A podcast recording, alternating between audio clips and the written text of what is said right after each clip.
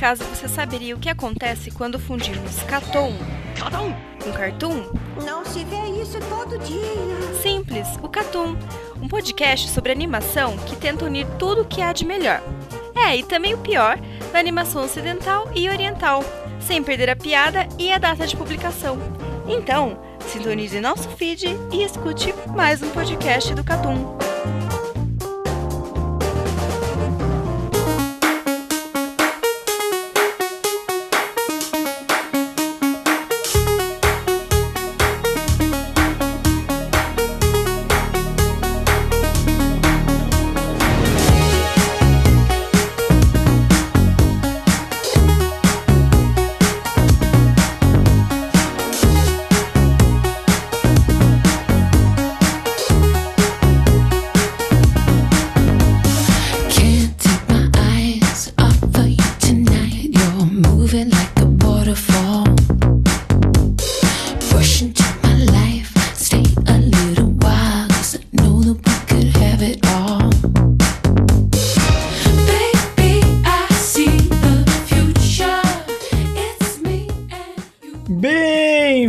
Mais um podcast do Catum Plus.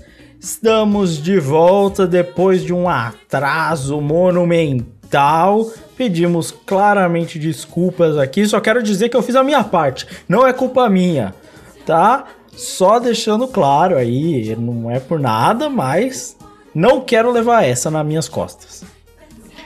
Mas acontece, cara. Não é todo dia que que dá pra fazer, né? É, a gente tentou, a gente falhou, certo? Que ver, a última vez que aconteceu foi no cast Ace OK, certo? Mas, mas não está faltando conteúdo, por quê? Estamos fazendo lives toda terça-feira, certo, Valente? Tudo do pá! Exatamente. Eu tava esperando por isso. Toda terça-feira no facebook.com barra Catum Podcast. Pode seguir aí. Tem, inclusive, se você tá ouvindo pelo feed ou pelo site, é, tem todas as conexões, Twitter, tudo mais, tem tudo aí, mano. Tudo aí, só dá uma olhada. A gente tá fazendo live toda terça-feira lá. A partir das nove da noite a gente começa a live, uma horinha de live só pra ter um conteúdo extra, bater um papo, deixar no esquema. E toda terça-feira, cola lá. É, Exatamente. Fora isso, nós estamos tendo conteúdo dos colaboradores. Teve um texto de Kaguya-sama, que o ouvinte inclusive pediu o cast, feito pelo Thiago, né? Exatamente. Tá lá, ah, vai ter mais conteúdo vindo dos colaboradores, né? E pra quem escutou a live, inclusive, né? Dois deles estão lá. Exatamente. E- Cauezão e o Tiagão. E o Thiagão. E vai ter mais um ainda, o Gabriel, que vai tá um texto aí engatilhado. É verdade. é Uma nova aquisição do Catum, Nova- Gabriel. Nova aquisição. Gabriel, grande Gabriel. É, você aí, ouvinte, também pode fazer parte disso. Entre em contato com a gente, tem a, a sessão de contato, tem o e-mail de contato do Catum, ou até o e-mail normal, a gente vai ler provavelmente, mas de preferência de contato por meios de organização, ok? E nas redes sociais. E aí você pode colaborar também, porque aí na falta do podcast, a gente tem um conteúdo aí pra vocês, pelo menos, né? Então, É verdade. Não só isso, tem Twitter tá soltando bastante coisa, o próprio Facebook tá soltando bastante coisa, o Instagram. Então a gente tem Exatamente. várias fontes de conteúdo aí que você pode consumir. nossas redes sociais estão ativíssimas. Obrigado, Cauê. Exatamente. Que agora ele é- manda um salve pra ele ali, que é o cara que tá administrando boa parte ali agora. Então, é, toda vez que tiver um ADM do Catum é o Cauê. Exatamente. Manda um salve pra ele. Tá fazendo um ótimo trabalho. Mas, seguindo o bonde, a gente tem que partir pra sessão de e-mails e comentários. Então, bora. Sejam bem-vindos. Mas venham na maciota, tá certo? Seguindo para nossa sessão de e-mails e comentários, vai Valente. Vamos começar aqui com o Walter Minhoca no Catum Classic de Primal, falando assim: Não assisti esse desenho, mas só de ser do criador de Samurai Jack já me convenceu. E uma pergunta: é possível ter um podcast de Rick and Morty ou South Park? E por último, não menos importante, episódio top. Eu vou dizer, provavelmente não. Ó, eu vou dizer que Rick and Morty é mais possível, agora South Park é. Vou dizer que é quase impossível.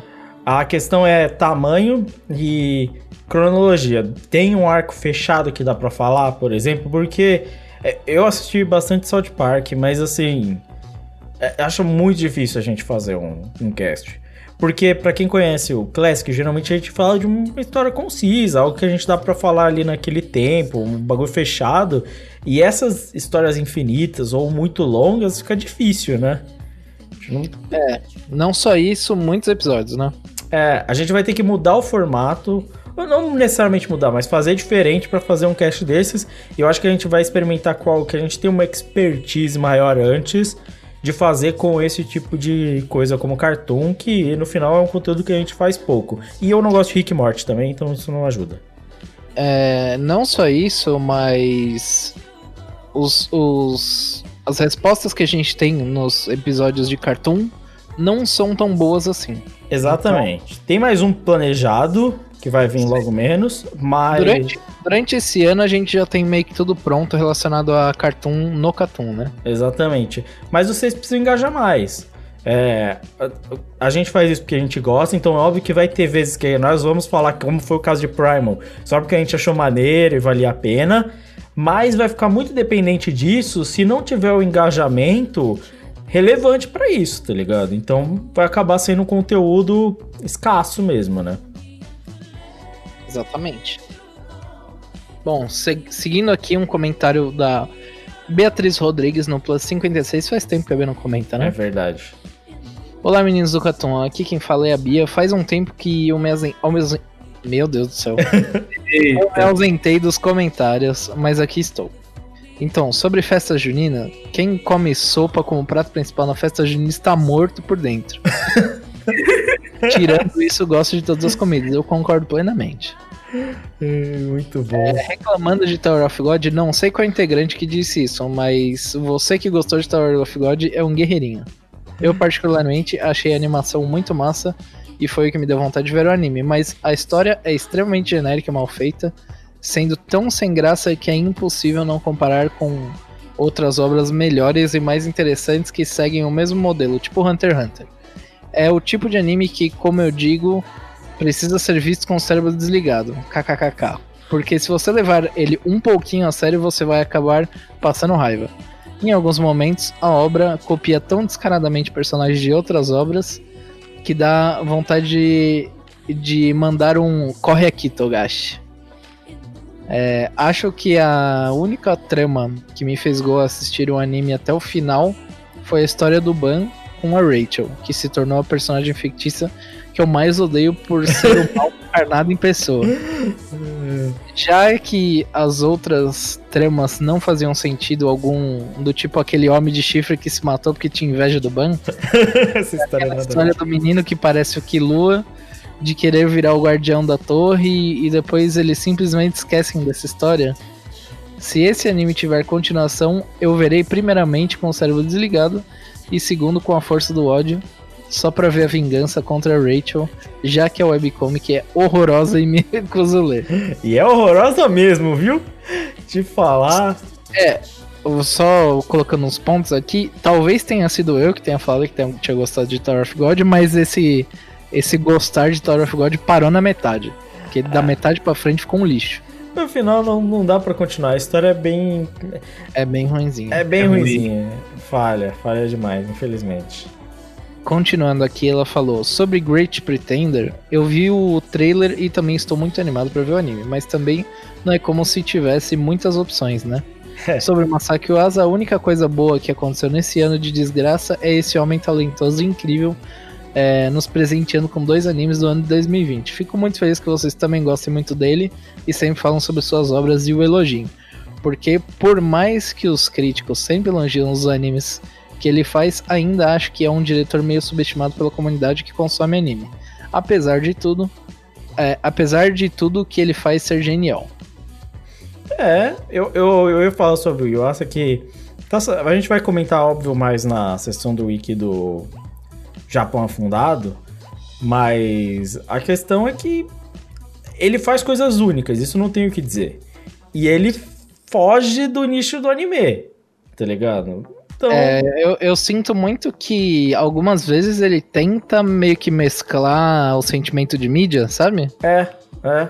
E Eu sinto bastante isso. Eu entendo que ela falou dele ser subestimado porque existe uma rejeição por parte do público otaku tradicional, né? Que é nojento e aí afasta o que é bom.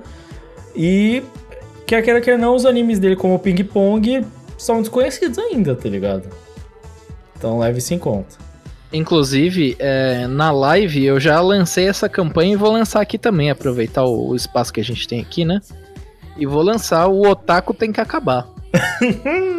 Nossa, eu não sabia. Eu, eu, eu tô totalmente a favor, hein, cara. Tem que acabar mesmo. Tem que acabar, né? Você pode assistir anime numa boa, mano, mas o Otaku mesmo tem que acabar. Tinha que preparar aqueles abaixo assinado, aquelas carta aberta, sei lá. Não, mas abaixo assinado é meme, né? É, tem- mas tem que ser. abaixo assinado nunca serve pra nada. Nunca. Tem que, tem que mandar e-mail pra, pra governante, pra deputado, Isso. pra criar uma lei proibindo otaku. Exatamente. Quando, quando aparecer um deputado falando assim, eu quero acabar com os otaku, aí o meu voto tá direcionando já.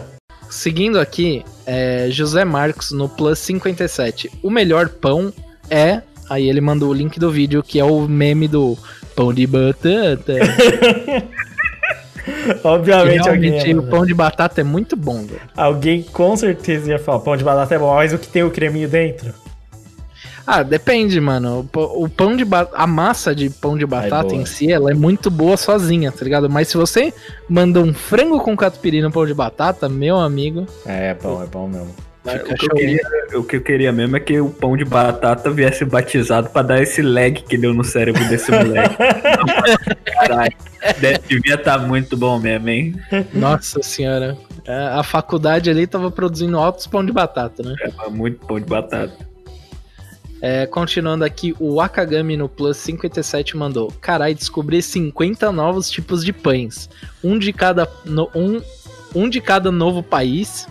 Da onde vocês tiram isso? Puta que pariu.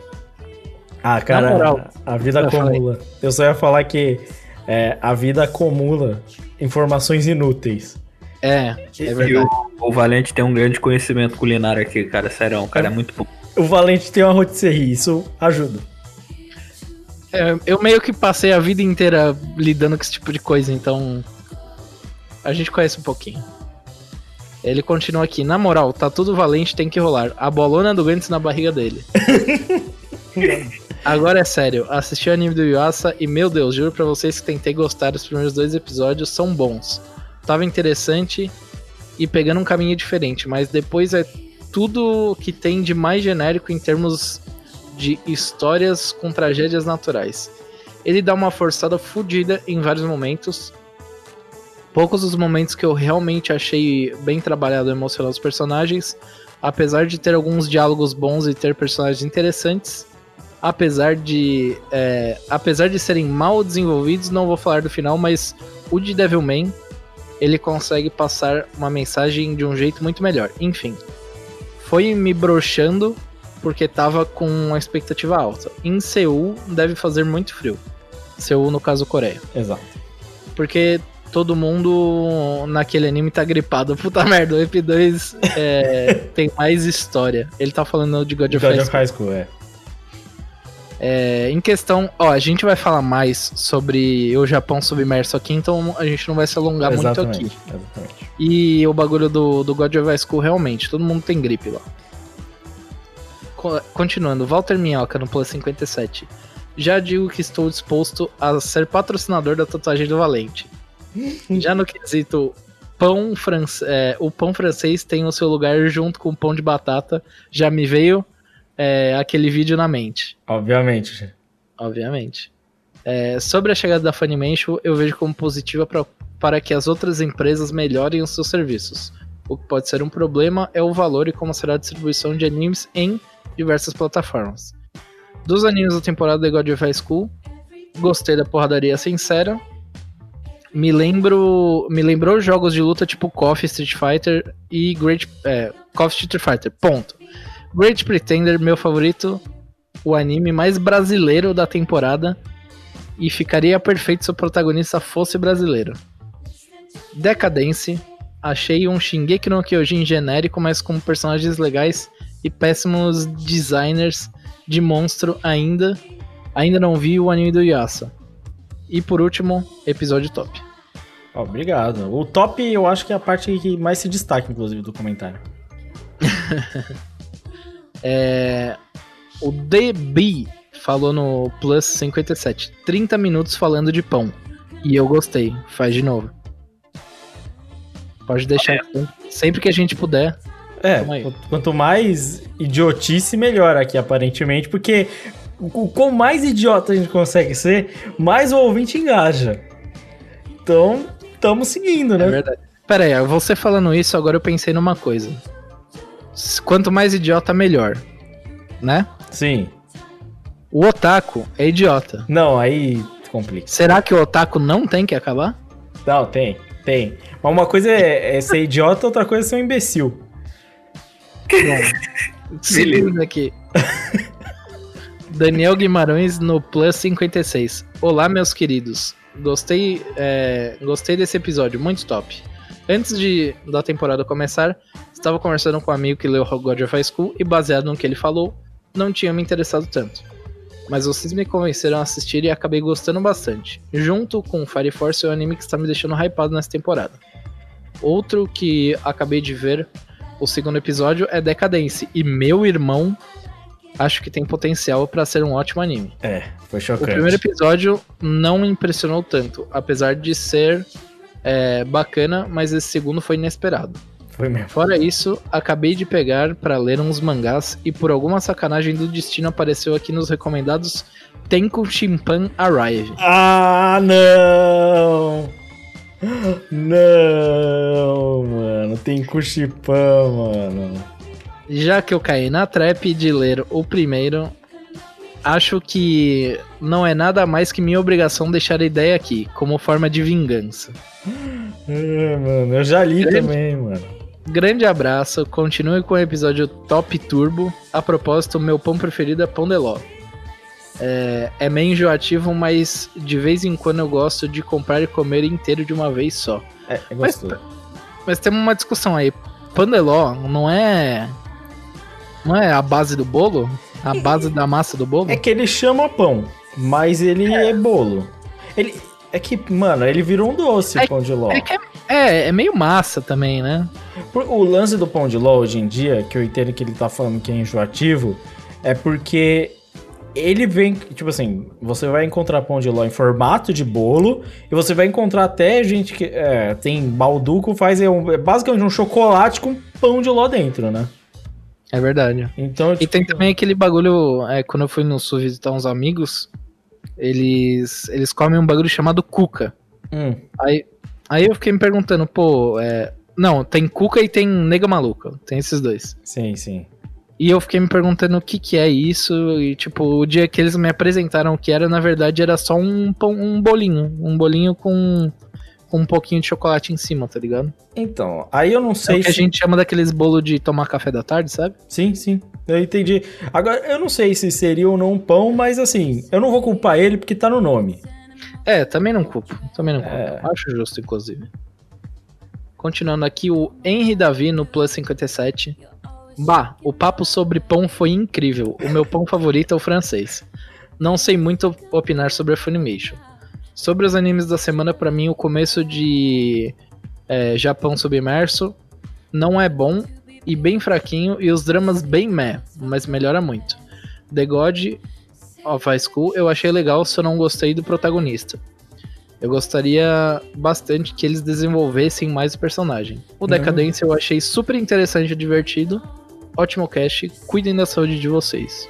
Muito obrigado, estamos tomando cuidado, isolamento, ficando em casa. Sempre. O Eru, Sempre. o Eru que inclusive agora tá desempregado, né? É o jeito, né? Ele, ele ficou desempregado de propósito pra não ter que. Exatamente, pra se isolar e ficar em casa. Exatamente. É isso mesmo. Basicamente, a gente vai comentar mais de God of High School. Não sei se vale a pena desenvolver os personagens. É. Mas Eu, eu sempre sou contra desenvolver personagem, então. se é acho pra desenvolver mal, Esse caso é um dos poucos casos que acho que não vale a pena, né? então, né? Aquele lance, se é, é para fazer mal, é melhor fazer ou não, né? Exatamente. Então fica aí. Continuando nosso último comentário, que sempre é separado pro João Simões, que comenta sempre aí, comenta toda semana em vários podcasts, tá fazendo aí a maratona Catum. Exatamente, o momento da maratona. Exatamente. E eu no podcast Ping Pong, olha só, Ó, ele falou: tem aqueles animes que um monte de gente fala que ele é muito bom e que você deveria assistir, mas eu nunca tive vontade de ver. Aí ele cita Evangelion, Cowboy Bebop, Shigatsu, Sangatsu no Lion, e tem gente que elogia muito o Ping Pong de Animation, mas eu nunca tive vontade de vê-lo. Então apenas vi os 35 primeiros minutos de cast, vou dar uma chance pro anime e tentar observar esses pontos que vocês ressaltam sobre a obra depois. Vou, eh, depois vou voltar para poder continuar a ouvir o resto, pois acho que vocês são o único site que eu conheço que já fizeram um podcast sobre esse anime. provavelmente. Eu acho que é bem possível. Não- assim, definitivamente a gente tá errado, porque deve ter alguém que fez, né? É, é. Existe muito podcast aí que a gente nem conhece, então Exato, exato. é possível que tenha alguém que tenha feito sim, mas eu imagino que se você procurar, sei lá, na aba de podcast do Spotify, digitar ping pong, vai aparecer o podcast do Goiama, então Exato. Mas que a gente gosta muito de ping-pong, é verdade. A gente gosta demais desse anime, velho. e adivinha só quem que fez ping pong, né? É, então, o cara, né? Inclusive, a gente, a gente gosta tanto que a gente gravou duas vezes o episódio de Ping Pong, um pra um Catum, o outro pra antiga banda. Verdade, mano. Verdade. Lembrei disso. Eu vou te falar que eu não participei de nenhuma das duas. Eu acho que eu participei das duas. Eu participei das duas, mesmo você não sendo integrante da antiga banda, hein? É, então. Eu acho que eu participei das duas. Muito provavelmente. É, não tenho certeza, mas é provável. De qualquer jeito, Ping Pong, assim, ele citou alguns animes que pouca gente. Que, que tipo assim. Precisam ser mais falados, talvez, tá ligado? É, Evangelion, Cowboy Bebop, Shigatsu, Sangatsu no Lion. Isso- Ó, eu já vou falando que o Sangatsu no Lion é bem possível que um dia a gente faça, porque o Lucas é o taradão do Sangatsu aqui. Então, inclusive eu revi faz pouco tempo aí, porque minha namorada tava assistindo, e aí eu revi um pedaço da segunda temporada. Chorei todos os episódios. Então eu não consigo, mano. Eu amo demais esse anime. Você tá muito emotivo, cara. Não, eu sempre fui. Não é que eu Você quer um tô. abraço? Não é que eu tô. Não, eu quero sempre. É... Mas não é que eu tô, entendeu? Eu sou valente. Sempre vou precisar de um abraço. Entendeu? Então é tudo bem, cara. Próxima vez a gente se abraça bastante. Obrigado. Depois da isolamento social. Depo-. Exatamente. E é isso, né? Acabou. os Acabou. comentários. Acabou os comentários. Então a gente tem que mandar a brava. Os, tri, os 30 minutos que a galera adora da gente falando de comidas aleatórias. O negócio é, na da última vez a gente falou sobre pães. Exatamente. Uma grande, grande quantidade de pães. Sim. Hoje a gente vai falar coisas que a gente coloca dentro dos pães. Agora você tá falando do recheio do pão. Recheio. E, e não só, tipo, o recheio. Ah, não, eu gosto de fazer um misto quente. Esse daí também entra, mas. É. E aquele, e aquele requeijãozinho? E aquela geleinha? O pão na chapa. Coloca no café amigo. da manhã. Pãozinho na chapa com manteiga. Pão na chapa. O segredo do pão na chapa é que muita gente vai pôr uma merrequinha de, de manteiga no pão na chapa. Não. Você tem que lotar ele. Você tem que É lotar. E Você, e sabe quando você sabe que o pão na chapa tá, tá no ponto? Exato. Quando a, a crostinha em volta, assim, do, do pão tá começando a dar aquela queimadinha, tá ligado? Mas aí eu pergunto, porque eu tenho tem três métodos diferentes que eu vejo assim. Porque um deles não é pão na chapa, é o pão assado. Mas é é assim: se você vai pôr na chapa, você tem duas escolhas pra mim. Você vai pegar a chapa, lotar ele de manteiga e virar ele pra baixo, certo? Com o interior pra baixo. Sim. Ou você vai pôr, tipo, naquele. Naquela Tostex lá, com ele aberto pra cima e fechar e prensar ele. Não, não, não, não. Esse daí, totalmente errado. Pra mim, o pão na chapa é o interior pra dentro na frigideira. Exato, pra mim é a mesma coisa, cara. Esse é o pão na chapa. Eu só coloquei a discussão, não, não opinei. A gente aqui é Inclusive- política eu e Valente. É, inclusive, o, uma das melhores experiências de pão na chapa é você comer o, o pão na chapa numa padaria. Sim. Se você, se você nunca comeu isso, cara, faça isso, sei lá. Acorda um dia de manhã, vai numa padaria, pede um pão na chapa E um, sei lá, se você toma café, pede um café. Pingado. Pão na chapa com Pingado, pingado, pingado. nossa. um leite com chocolate. Aquele, aquele dia de trabalho, hoje não, que é distanciamento, mas aquele dia de trabalho, você entra às 8, chega às 7 e meia, para na padoca, pão na chapa, um pingado, nossa. Mano, pão na chapa de padaria é, é a mais porque você sente o gosto de todos os produtos que já foram usados naquela chapa naquele dia. tá? Exatamente. Bom demais. Então é o, sei lá, o colesterol dentro de um pão. É uma maravilha. Inclusive, você sabe se eles limpam a chapa, porque se você come de manhã e você sente o gosto das picanha calabresa do dia anterior, você sabe que eles não limpam. É verdade. Que é, a só contribui pro sabor do pão na chapa. A inclusive. verdade é que o, a chapa de, de padaria, ela é um. é meio que um.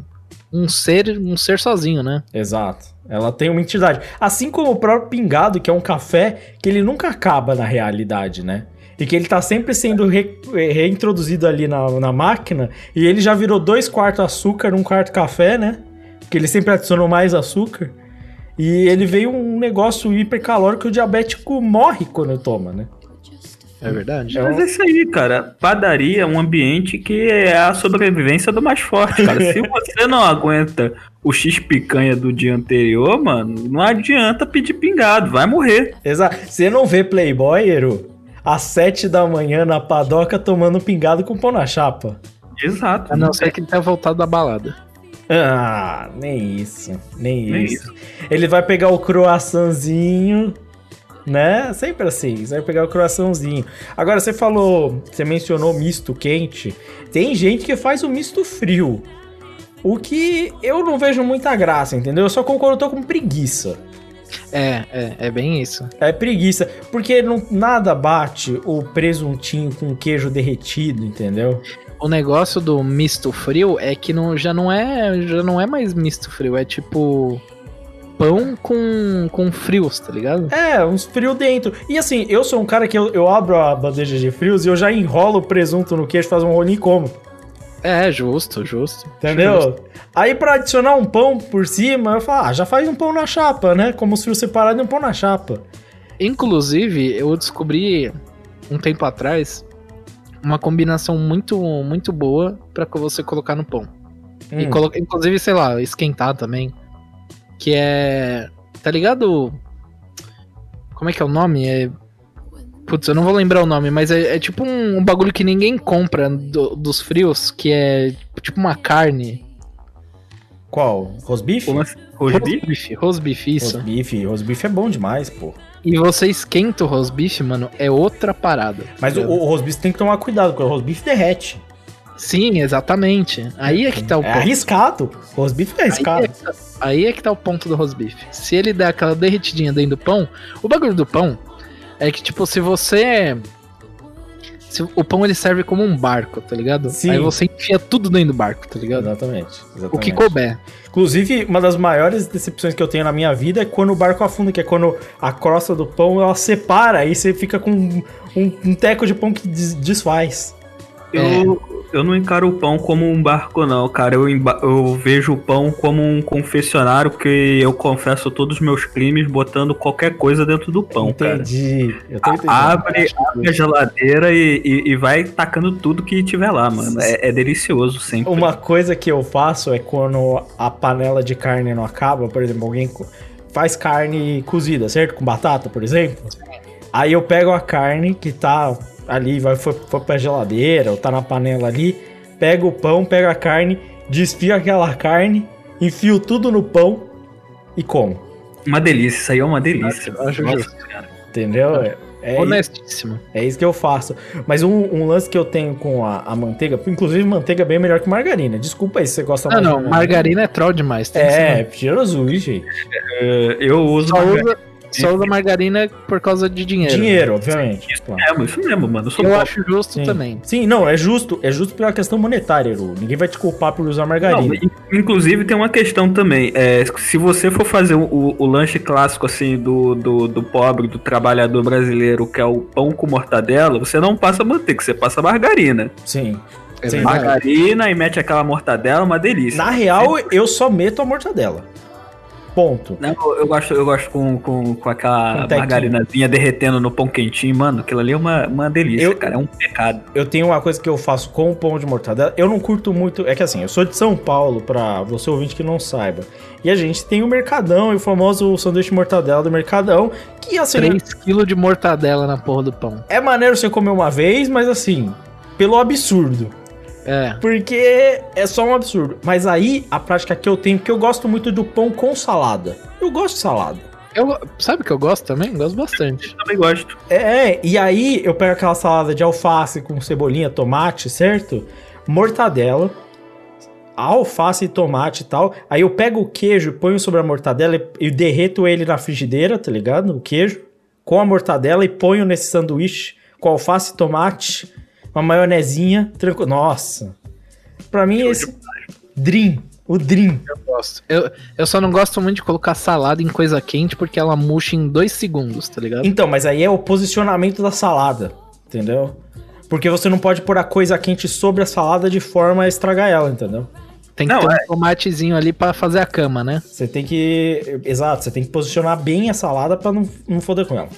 Não, mas a, a questão do pão mesmo é a montagem, cara. É É, é você conseguir montar o seu sanduíche da melhor maneira possível pra ter- extrair o máximo potencial de todos os seus ingredientes, cara. Exato. Cadê o, o episódio de Shokugeki no Soma sobre a montagem do pão? É, mano, porra. Não, mas falando de, de pão, mano, na moral, eu gosto muito, sempre, sempre, é, sempre recomendo aqui, sanduíche é a melhor coisa do mundo, cara. Sanduíche é muito bom. Assim, eu que. Antiga, hoje eu tô dando uma, até uma reduzida, porque o carboidrato, né? Não, é. Jesus. É, tá uma loucura assim na minha vida. E assim, cara, eu comia pão no café da manhã, no almoço eu achava que a comida tava ruim, eu comia pão, eu tomava no café da tarde, na janta a comida tava ruim, eu comia pão de novo. Tava, eu tava no- num regime que não tava dando. Entendeu? É muito bom. É, não, mas eu ouvi dizer que esse regime é o famoso regime de Jesus, né? Exatamente. Só Come- pão. Come pão em todas as refeições. Só faltou peixe pra ser exatamente o regime Jesus, Valente. É. E um parceiro pra dividir o pão, né? Exato. E a mágica da multiplicação também. É. Porque ele acabava, né? Tem isso. Mas, assim, A multiplicação é dentro do seu corpo. é, talvez é pelo tamanho da barriga, não duvido tanto. Mas, ó, o, o segredo também, a gente tá falando assim, mussarela e tal, você tem que tomar cuidado, porque dependendo, tem que comprar uma mussarela que o derrete, mas é aquela que estica quando se derrete.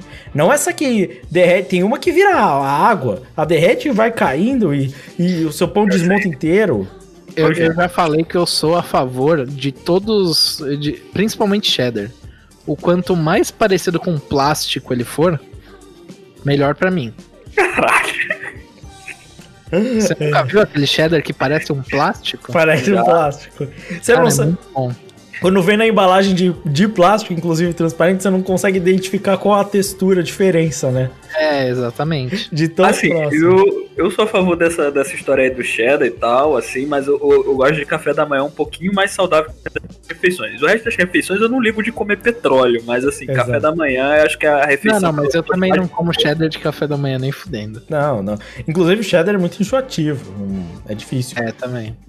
Ô, mas ô, eu tenho, eu tenho uma boa aqui. Não sei se vocês já fizeram isso, inclusive é um, é um bagulho que mudou minha vida. Ah, Margarina, pãozinho, abre o pãozinho, passa a margarina. No caso, margarina, tá? Porque a manteiga geralmente ela já vem salgada e a margarina você tem a opção de comprar sem sal, né? tem, tem. Então, margarina. Aí você manda ali um açúcar em cima da margarina. O quê? Nunca fizeram? Caralho, velho, o cara é mais criminoso do que eu, mano. Vou tentar. Nunca fizeram isso? Não. Cara, Isso não. experime- experimenta um dia. Vai mudar a vida de vocês. Não, mas você falou de recheio, tem o pão doce também. Pão Que- doce, bom. Que na, na época que eu fazia o ensino técnico, tinha um carro lá que ela fazia o pão com chocolate dentro. Na chapa. Ah, eu já vi A isso. tiazinha vendia pão com chocolate dentro na frente do, do técnico. Exatamente, pão com chocolate na chapa. Mel, aí ela deu uma lucrada, né? Não, ali vivia cheio, cheio. Pão com chocolate na chapa, inclusive ela fazia um que era de flocos. Que Nossa, tinha. Sabe, bom. sabe aqueles cristalzinhos do, do diamante negro? Sei. Tinha. Aí, Mano, tá que parece a senhora devia ser canonizada, mano. Caralho. eu não sei se ela ainda vende na frente do, do técnico onde eu estudei, mas era assim, era um negócio maravilhoso, mano. Maravilhoso. E assim, vai aí de você, né? O pãozinho na chapa com chocolate. Tem gente que põe doce de leite no pão. Acho justo. Já vi isso. Que eu também acho justo.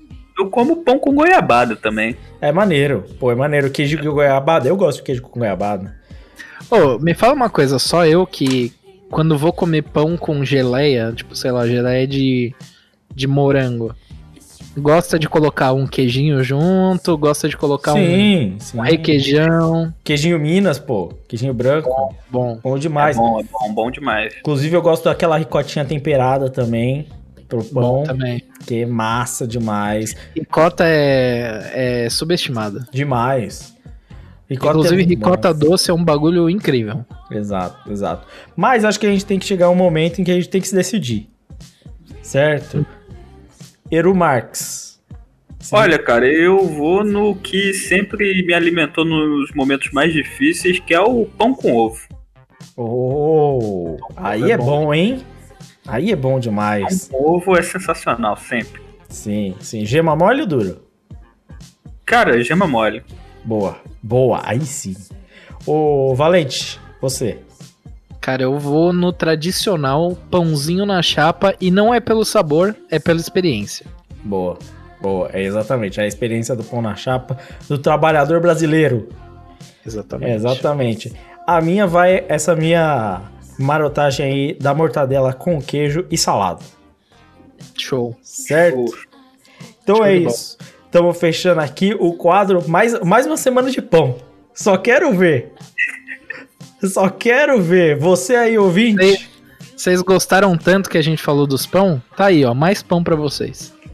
Quero ver aí. Fale você com o que você recheia o seu pão. Como que você faz o seu lanche, o seu sanduíche. Porque aqui Fala qual, fala qual a bizarrice que você faz no pão. Você põe açúcar na margarina? Experimentem. Não, na moral, experimentem. Eu Experimentem. quero. Se algum... Não, é sério. Se você for experimentar isso, experimenta antes de comentar. Pelo É, amor de Deus. Por favor, por favor, experimenta. Ó, ouve isso aqui, termina de ouvir o podcast, vai lá, faz o pãozinho com margarina e açúcar e experimenta. Não precisa ser um pão inteiro. Pode ser metade do pão só pra dar um grau. Só. Eu quero ver os ouvintes comentando sobre essa maluquice, certo? Mas vambora, vamos passar, vamos virar que a gente vai seguir pra nossa pauta.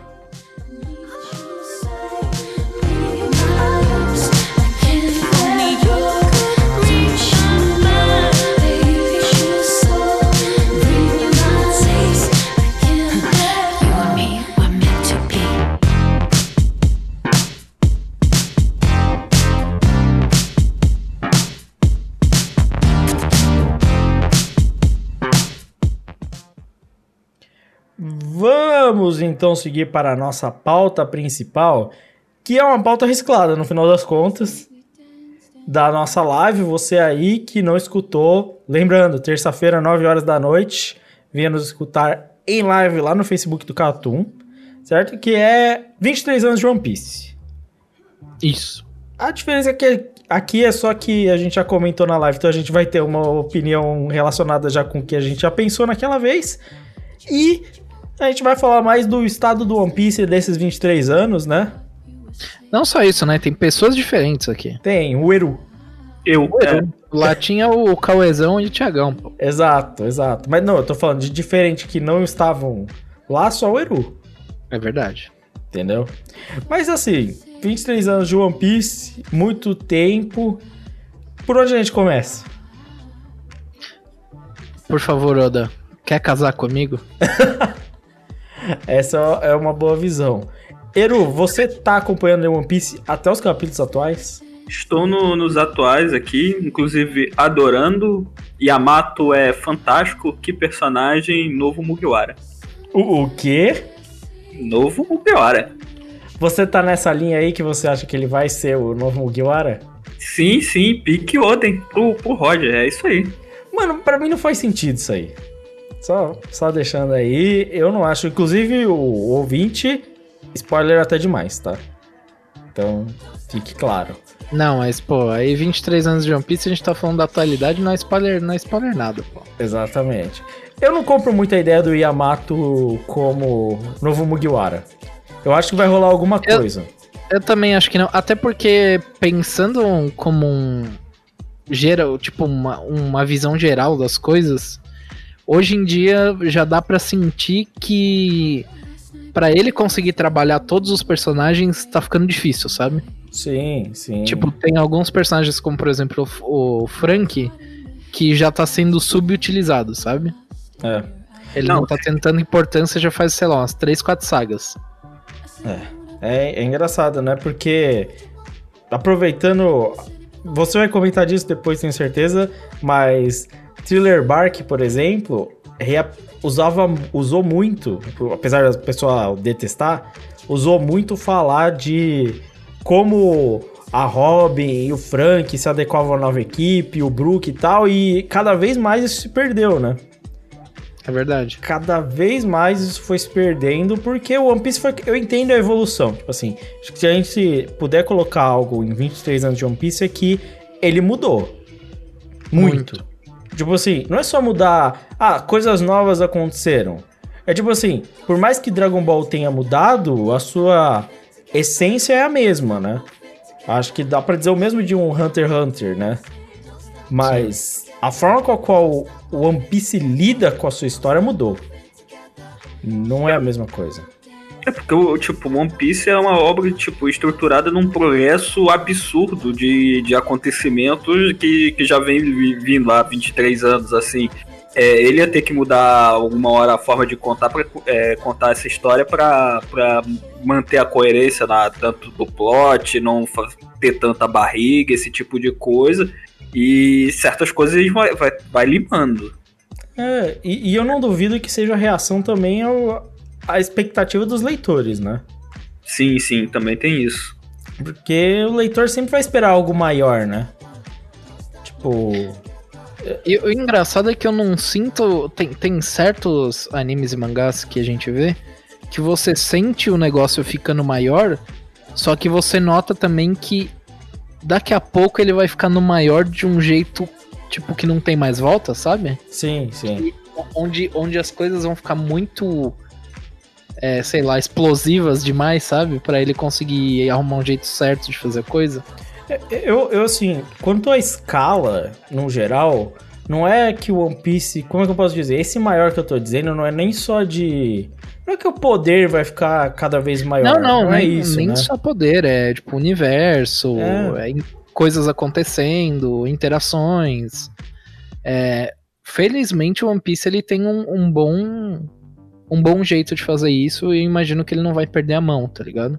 Não, que tipo, Mas- a gente já, já tá aqui tretando com o Yonkou, mano. A gente não quer saber tanto de, ah, o Shichibukai da parada lá e sei lá o que. Não, a gente quer treta de Yonkou, quer Poneglyph, o cara era quatro, quer bagulho grande. Mas isso é normal. Então, ma- mas tipo, o que eu sinto é tipo assim, é, por exemplo, quando era Shibukai, a gente tipo subiu o patamar pra Shibukai e normalizou na altura de Shibukai, tá ligado? Aí virou tipo Marinha, ma- Almirante, aí normalizou.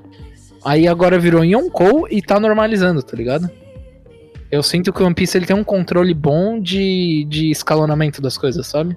Sim, sim. não é só o controle também. Se você parar pra pensar, o Oda vem aos poucos limando certas partes da história ao momento que ele conclui elas, que nem a gente tinha o lance dos Shichibukais, né? Não tem mais.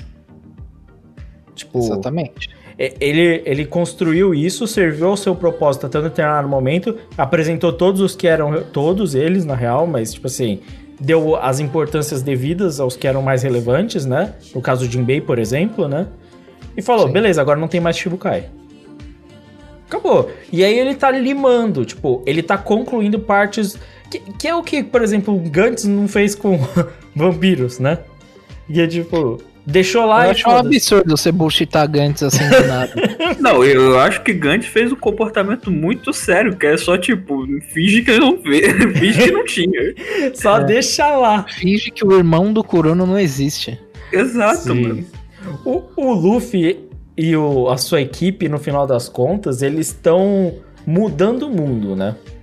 Sim, total. E, e com o tempo, o mundo, o mundo representado de One Piece vai ser o mundo que foi mudado por eles. Tanto é que eu acho que esse que o Yamato, a não ser que ele morra no próximo capítulo, que é uma possibilidade, vai saber, né? É, porque eu não sei, o editor falou que vai chorar. Então, Porra, você acha que Yamato? Eu acho que não é Yamato. eu não acho não, eu também não acho.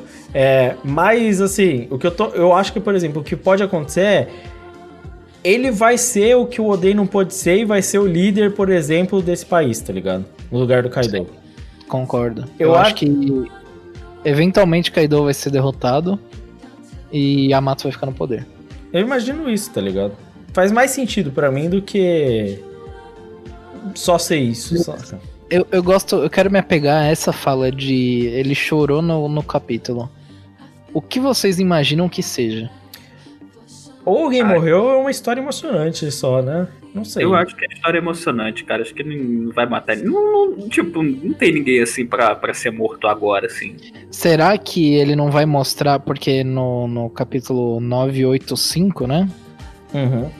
Teve todo aquele negócio da luta do, do pintor com, com um samurai, né? Sim, tem, a, tem o lance da espada com sangue, que, e ele tava chorando, e a gente não sabe quem. Não sabe exatamente quem matou, mas ele dá a entender que foi o pintor que morreu. Assim, Será, será que tem uma redençãozinha na morte do pintor? Será? pode ser, pode ser que seja um outro lance. Ou, assim, ou vai morrer alguém que a gente não queria que morresse, e isso é um motivo de chorar. O que eu duvido. Porque assim, se o editor virou e falou que é a primeira vez que ele chora de verdade. Se fosse. Se esse cara chorasse porque alguém morreu, ele teria chorado com a morte do Ace. Não é? Não, mas esse, é, se eu não me engano, esse editor é novo. Ah. De One Piece. Mas assim, É um que entrou recentemente. Pelo que eu me lembro, né? Posso estar falando bosta. assim, eu sou uma manteiguinha, como bem dito, e tipo assim. Eu chorei na, na história do Pinóquio lá, tá ligado? Em Dressrosa. Pra mim, aquela história já era emocionante bastante. Então, Sim. não- não sei qual que é o lance. Será que ele mata mesmo o Momonosuke da vida? Não, eu imagino que o Momonosuke não, mas pô, se bem que faria sentido, viu? Faria matar sentido. criança, acho que ele não mataria criança. O Não. Oda vai matar a criança? Vai matar criança, cara. Não, teoricamente ele já tem, sei lá, 30 anos, tá ligado? Tadinho. 20 e poucos anos. Mas- Teoricamente. Não, aí Ah. viaja no tempo, pô. Assim, assim como as lolis que tem mil anos são, são crianças, o meu Monosuke é uma criança. É. Pensa Por esse lado. Não vai matar. Ó, ó, eu já vou dar cal aqui. Pensando assim, eu imagino que seja ou Momonosuke ou um dos nove espadachins. Mas eh, será que eh, seria faria sentido se ele quiser manter a ideia da narrativa do da previsão, a previsão dos espadas, tá ligado? Porque pra mim, Na previsão tava dizendo que os nove espadas iam, tipo, ficar vivos até o final, ou que os nove espadas iam, tipo, revolucionar o bagulho. ah, cara, eu acho que ele vai manter a ideia de que nove espadas vão lá e vão fazer acontecer, tá ligado? Tipo, Porque, tipo, meio que quem começou toda essa, todo esse burburinho foram os nove espadas. Então eu imagino que mesmo que morram no caminho, ele ainda Ah. vai ser lembrado, sabe? Mas eu, eu imagino aquela famosa cena épica de One Piece que estão todos enfileirados, tá ligado? Sim. Também penso nisso, também penso nisso. Eu, eu realmente, eu- até porque não, não- até agora não tá tendo construção pra matar ninguém, não, cara. E ainda mais no ponto de chorar. Então, acho muito difícil, cara. Sim, sim. É, mano, vamos ver aí o que, que rola. Tipo assim, em 23 anos de One Piece, a gente viu muita coisa que a gente nunca imaginou acontecer. Tipo, eu não imaginei que fosse assim, em um ano que ele simplesmente ia mostrar a história do Roger. É verdade. Tipo, ele mostrou. Na verdade, na verdade, ninguém imaginava que ele ia mostrar a história do Roger Herol, tá ligado? Exato, exato. E foi espetacular. Não Foi pouco bom, não, foi bom demais. Sim. Eu não sei também, porque ele é, assim, One Piece é inesperado, mas ele não é sobre reviravoltas mirabolantes também, tá ligado? Não. Uma pista sobre bons momentos. Tipo, não é como se coisas muito, muito, muito fora do, do eixo acontecessem, né, mano? Ver. Não, é assim, a gente, tipo, não- é, é algo surpreendente e tal, esse tipo de coisa, mas não, não é só o pra surpreender você e tal. É, o surpreendente é, tipo, ah, tá ali na, na obra, às vezes é- tá ali que pra gente até já poderia ver isso e tal, mas a gente acabou não, não pegando isso na, na hora que ele deu a dica. Sim. É. menos sobre plot twist do que qualquer coisa. Mas a gente tem que parar pra pensar que, assim, no mundo de One Piece, muitas coisas estão acontecendo ao, muito, ao mesmo tempo também. Que nem a gente falou de escala, tem muitas outras coisas, assim, tem as, as ações do Shanks, da Marinha e sei lá o que. E eu não duvido de que talvez possa ser o fato de que esteja chegando um capítulo aí em que ele vai mencionar o, o que aconteceu lá com a Vivi, mano. Sim, sim, eu imagino que possa ser isso mesmo, o, o- ele voltar com o Riveri. Caralho, eu tinha esquecido total do Reverie. Então, mano. Agora que você falou, pode ser sim mesmo. Então, vai saber que é isso. Inclusive, inclusive é, foi, é, soltaram uma imagem oficial de One Piece dos 23 anos e tudo mais, que é uma imagem com todos os Mugiwaras, o Kaido, é, a galera que tá participando ali do, do burburinho. E no meio dessa imagem tem o, tem o Sabo também. Então, e o Sabo. Todos, e todos eles vestidos com roupas de samurai, com as roupas tradicionais de Wano, né? E o Sabo era quem tava lá no Riveri com a Vivi. Sim. Que teve até aquela notícia na, na- no jornal, né? Então, mano. É. E, e muita gente falou da possibilidade de que a Vivi foi morta ali no Riveri e tudo mais, né? É Eu, possível, viu? É possível. eu acho que tá chegando aí, mano. Será que é isso? Porque o ouvinte vai saber já na hora que sair esse cast. É verdade? Ouvinte, fala pra gente. O ouvinte tem que dar a sua voz, o que, que você achou. Nós, que você acha? nós teremos nossas opiniões póstumas já, ó. Porque parece que a gente vai morrer no caso, mas. É. Colocando dessa forma, o que ah, é possível, né? Que a gente morra também. Sim, sim. É possível. É uma possibilidade aí, ouvinte. É como você reagiria a morte do Cadu? Provavelmente vai viver normal, né? É, mano. é, Mas é, é, é o que todo mundo faria, né, porra? Os caras que quero- falam merda, falam de pão, Exato. morreu. Ah, paciência. acontece. Nossa, os caras que falaram de pão morreu. é, Porra, mas aí você falando desse jeito vai, vai sentir falta, mano. Porque não tem tanta gente que fala de pão assim no mundo. Ah, tem o Neto, né? Hã? Tem o Neto. É verdade. É verdade, é verdade. Inclusive, a gente nem mencionou o presuntado, aquele presuntado. É presuntado. Bom, Seven Boys. Pão também, boys. Cara, eu curto, hein? Voltando a falar de pão, curto, mas voltando ao One Piece. Voltando ao One Piece, mano, qual será que é o pão favorito do Luffy? Porque todos esses anos a gente não sabe dessa informação ele é relevante. brasileiro. Pensa qual é o pão mais comum no Brasil. Deve ser o pão francês. O Oda falou esse bagulho de que o Luffy seria brasileiro, não é? Falou. É, é. Caralho, mano. O Luffy seria. Inclusive, na, no perfil da Netflix, eles soltaram um. Que eles, a Netflix tá fazendo um live action, uma série live action de One Piece. Sim, deve ficar horroroso, inclusive. Mas. É, provavelmente eles vão cagar, adaptar e cagar tudo. Até porque não dá pra adaptar muito bem pra série. E, mas o negócio é que nessa, nessa marcação da Netflix, ele colocou, tipo, cada personagem é representado por uma bandeira de um país. Que o Oda já tinha falado isso há muito tempo, se eu não me engano, em SBS. Aham. É, de quais países de quais países seriam os Mugiwaras se eles fossem é, do nosso mundo, né? Então, se eu não me engano, o Sanji era da França, o Obviamente. Luffy do Brasil, não sei quem da Austrália, tá ligado?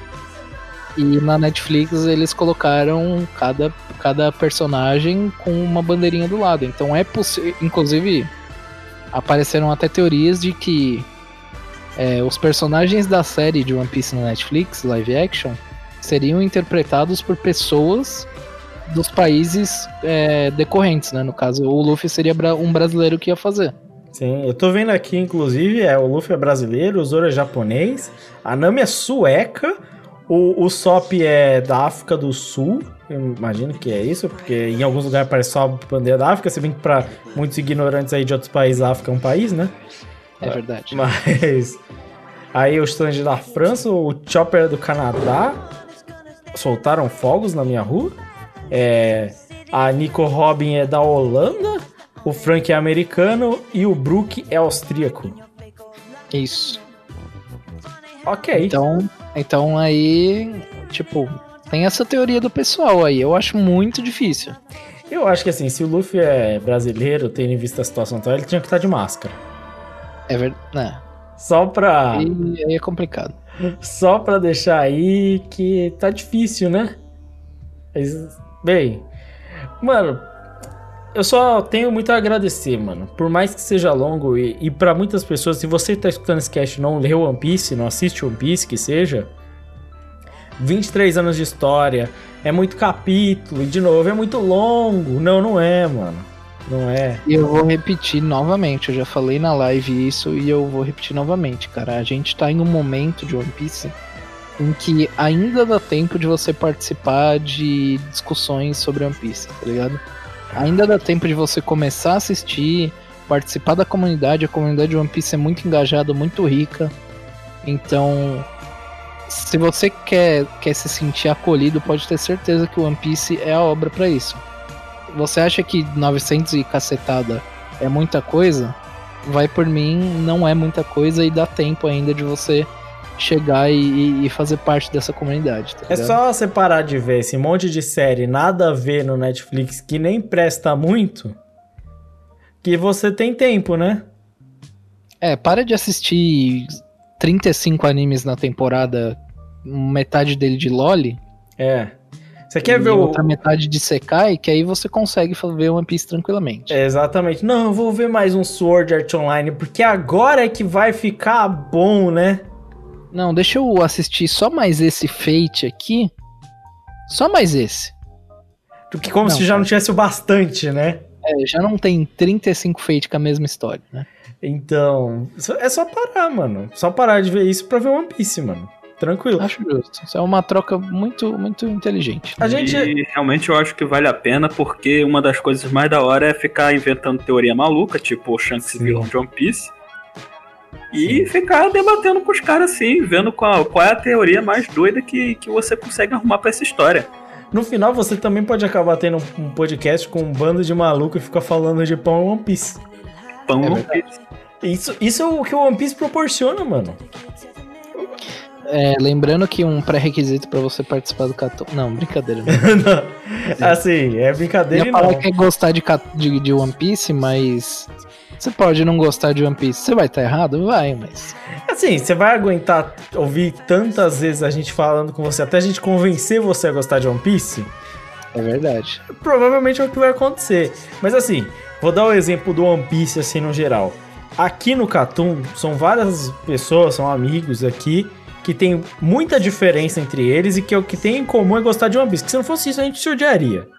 É Sim. verdade. Entendeu? O One Piece permite que nós coexistimos. É isso. Essa é a mágica de One Piece, entendeu? Faz com que. Pro Catum, One Piece é quase como paz.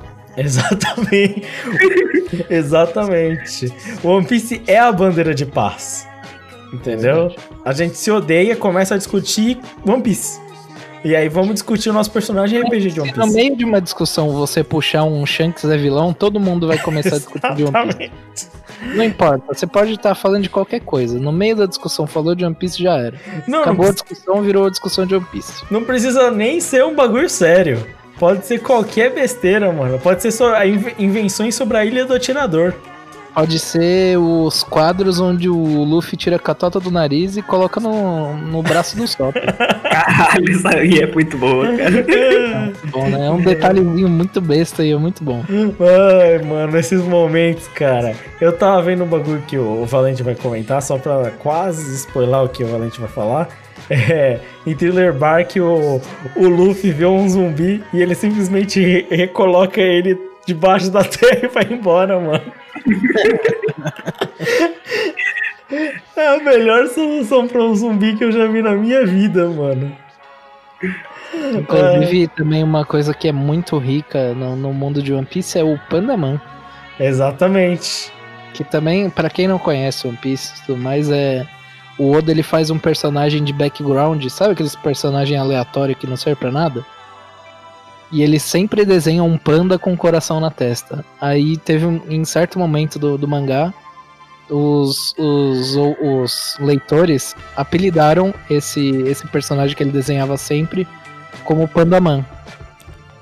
E desde então o Oda simplesmente aceitou que aquele personagem faz parte de One Piece e volta e meia o Pandaman aparece no meio, tipo, no meio de uma multidão, é, dentro de um barco, dentro de um, de um bar, tá ligado?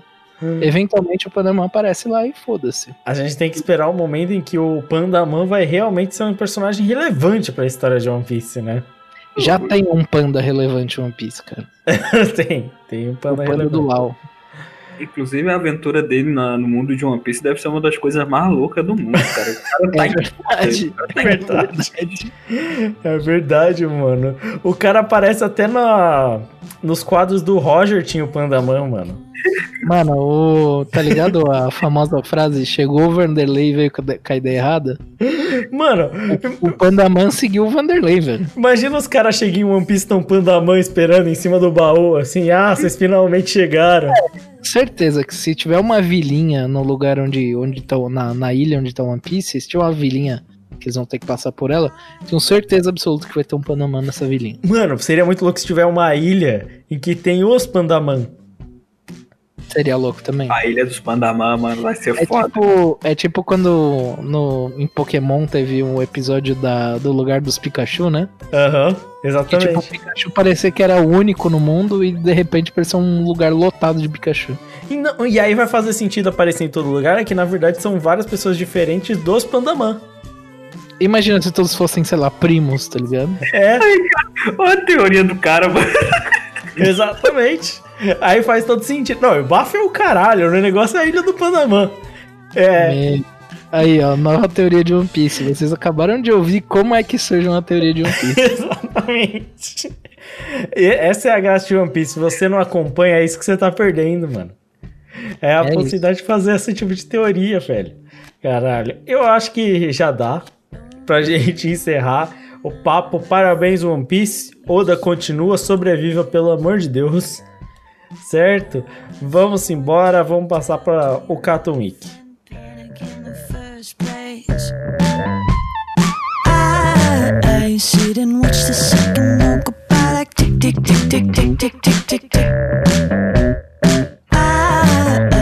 Everyone keeps telling me, can't you just enjoy this?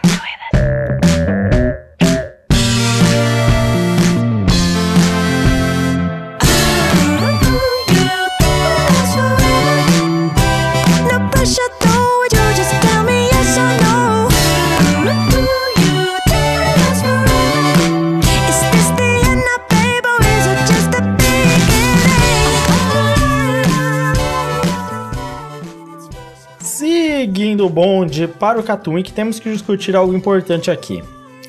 E o tal do Japão afundado que já saiu inteiro e a maioria das pessoas só assistiu tudo. O negócio é o seguinte: eu acho que a gente devia falar mais um pouquinho hoje e para por aqui. Exato, a gente vai fazer os comentários breves, certo? Sobre o Japão afundado, até mais ou menos episódio 2, 3, né? Que é o que a gente sempre faz, porque os animes da temporada foi até o terceiro episódio, né? Sim. Então, eu acho que a história engrena mesmo, porque pro objetivo dela ali pro final do segundo episódio e pro terceiro episódio. E você Eu vou te falar que eu tenho problemas com o Japão submerso. fale seus problemas, Valente. O negócio é que. é, eu já tinha comentado com o Lucas, inclusive, que eu sinto que faltou um pouco, pelo menos episódio 2 e 3, tá? Eu não vi o resto. Mas me falta um- uma falta de tato, sabe? Lembra quando a gente reclamou de Kimetsu no Yaiba, onde o cara a- teve a família inteira dizimada e ele parecia que não, não sentia isso? Sim, ele Não só esquece dois um- segundos depois, é. É, então, eu senti um pouco disso em, em Japão Submerso, sabe? Uhum. No segundo episódio, onde o pai da menina vai lá tentar pegar um nabo lá, sei lá o que ele vai pegar, e ele explode, tá ligado? Porque ele acha uma mina, a mina tava ativada e ele explode. E parece que não teve, tipo, teve um impacto momentâneo ali, de tipo, o cara morreu pra, pro telespectador, mas parece que pra família não teve tanto impacto assim. Eu entendo que pode ser, tipo, um bagulho de negação e tudo mais, mas a gente também sabe que pessoas é, expõem os sentimentos delas diferentemente. Então seria normal, por exemplo, a filha entrar em um estado de negação e tudo mais.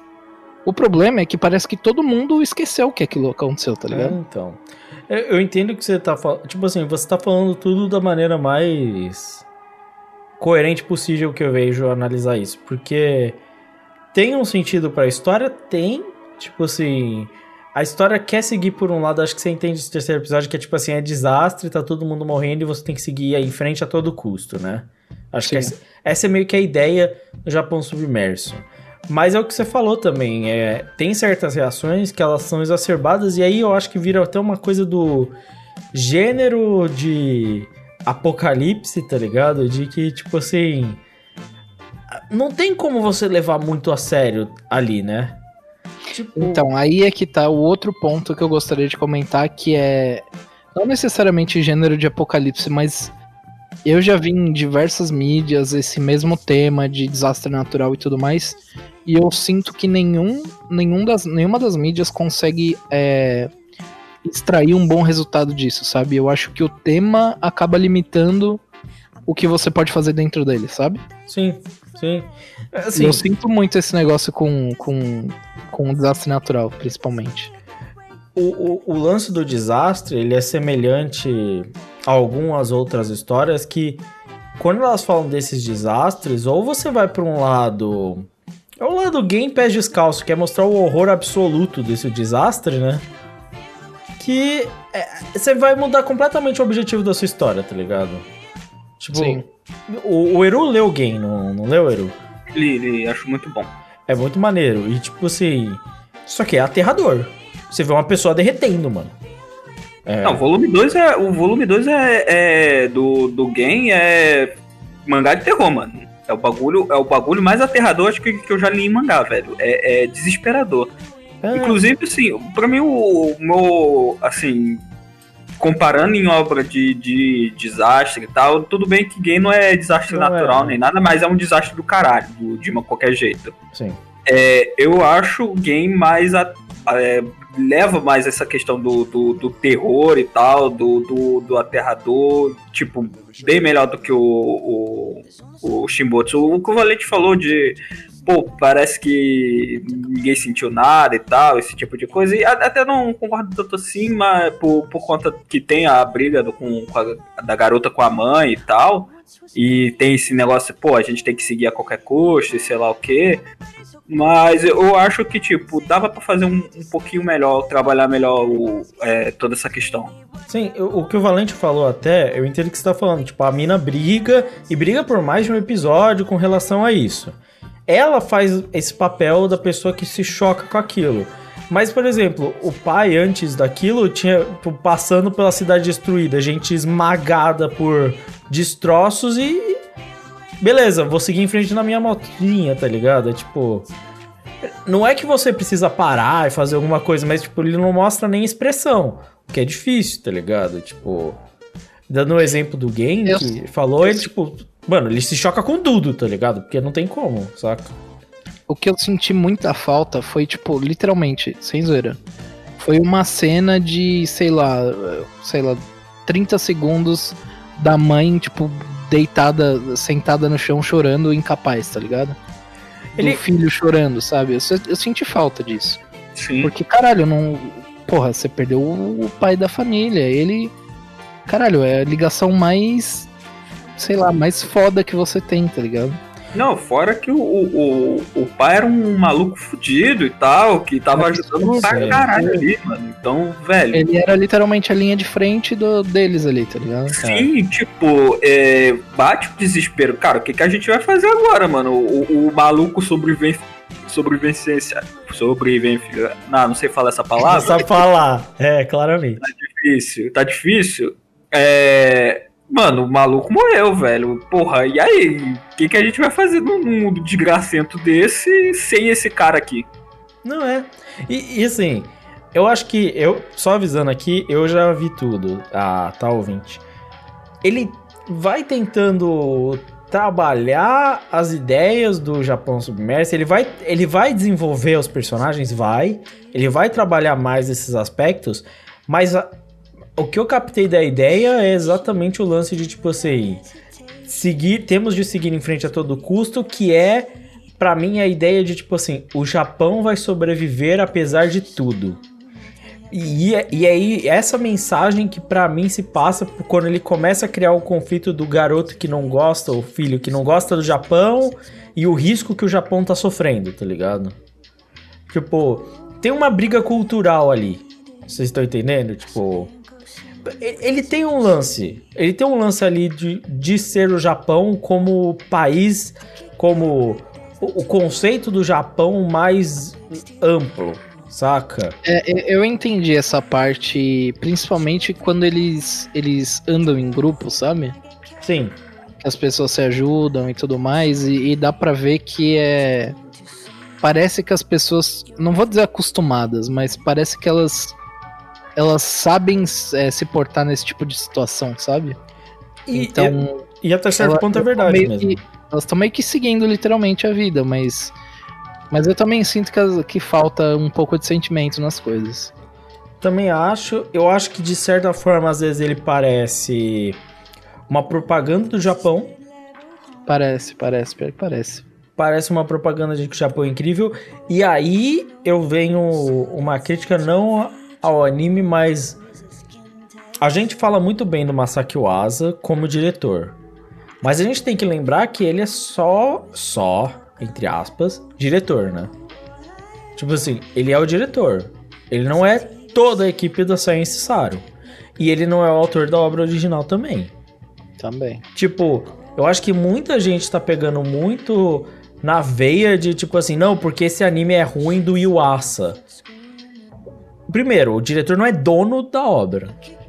Tipo, É, tipo, a gente fala bem do Yuasa é porque ele consegue transpassar as coisas muito bem pra, Exatamente. pra anime. É, Eizouken foi, foi um dos casos, né? Que também a obra original não é dele. Uhum. Mas ele conseguiu fazer um anime extremamente cativante e muito bom, sabe? Já com, no caso desse aqui, sei lá, eu não sei se. Eu não li, sei lá, a obra original, mas pode ser que seja algo relacionado a isso. Mas, mas também, né? Não, porque Devilman, é, por exemplo, estão fazendo a comparação do Japão Submerso com o Devilman. Mano, primeiro, são duas obras de raízes diferentes, tá ligado? Cara, é difícil você Isso. comparar qualquer coisa com Devilman, velho. Exa- É, é. E assim, por male male, se você só fizer por alto a história que foi contada em Devilman, vai ser bom. Tipo assim. A gente até. é, eu, eu sinto isso de que a gente não gosta muito de falar do Devilman de Masaki Uasa, e não porque é ruim ou é bom, Sim. é por causa que Devilman é um bagulho muito difícil de você comparar com qualquer coisa. Ah, Tá ligado?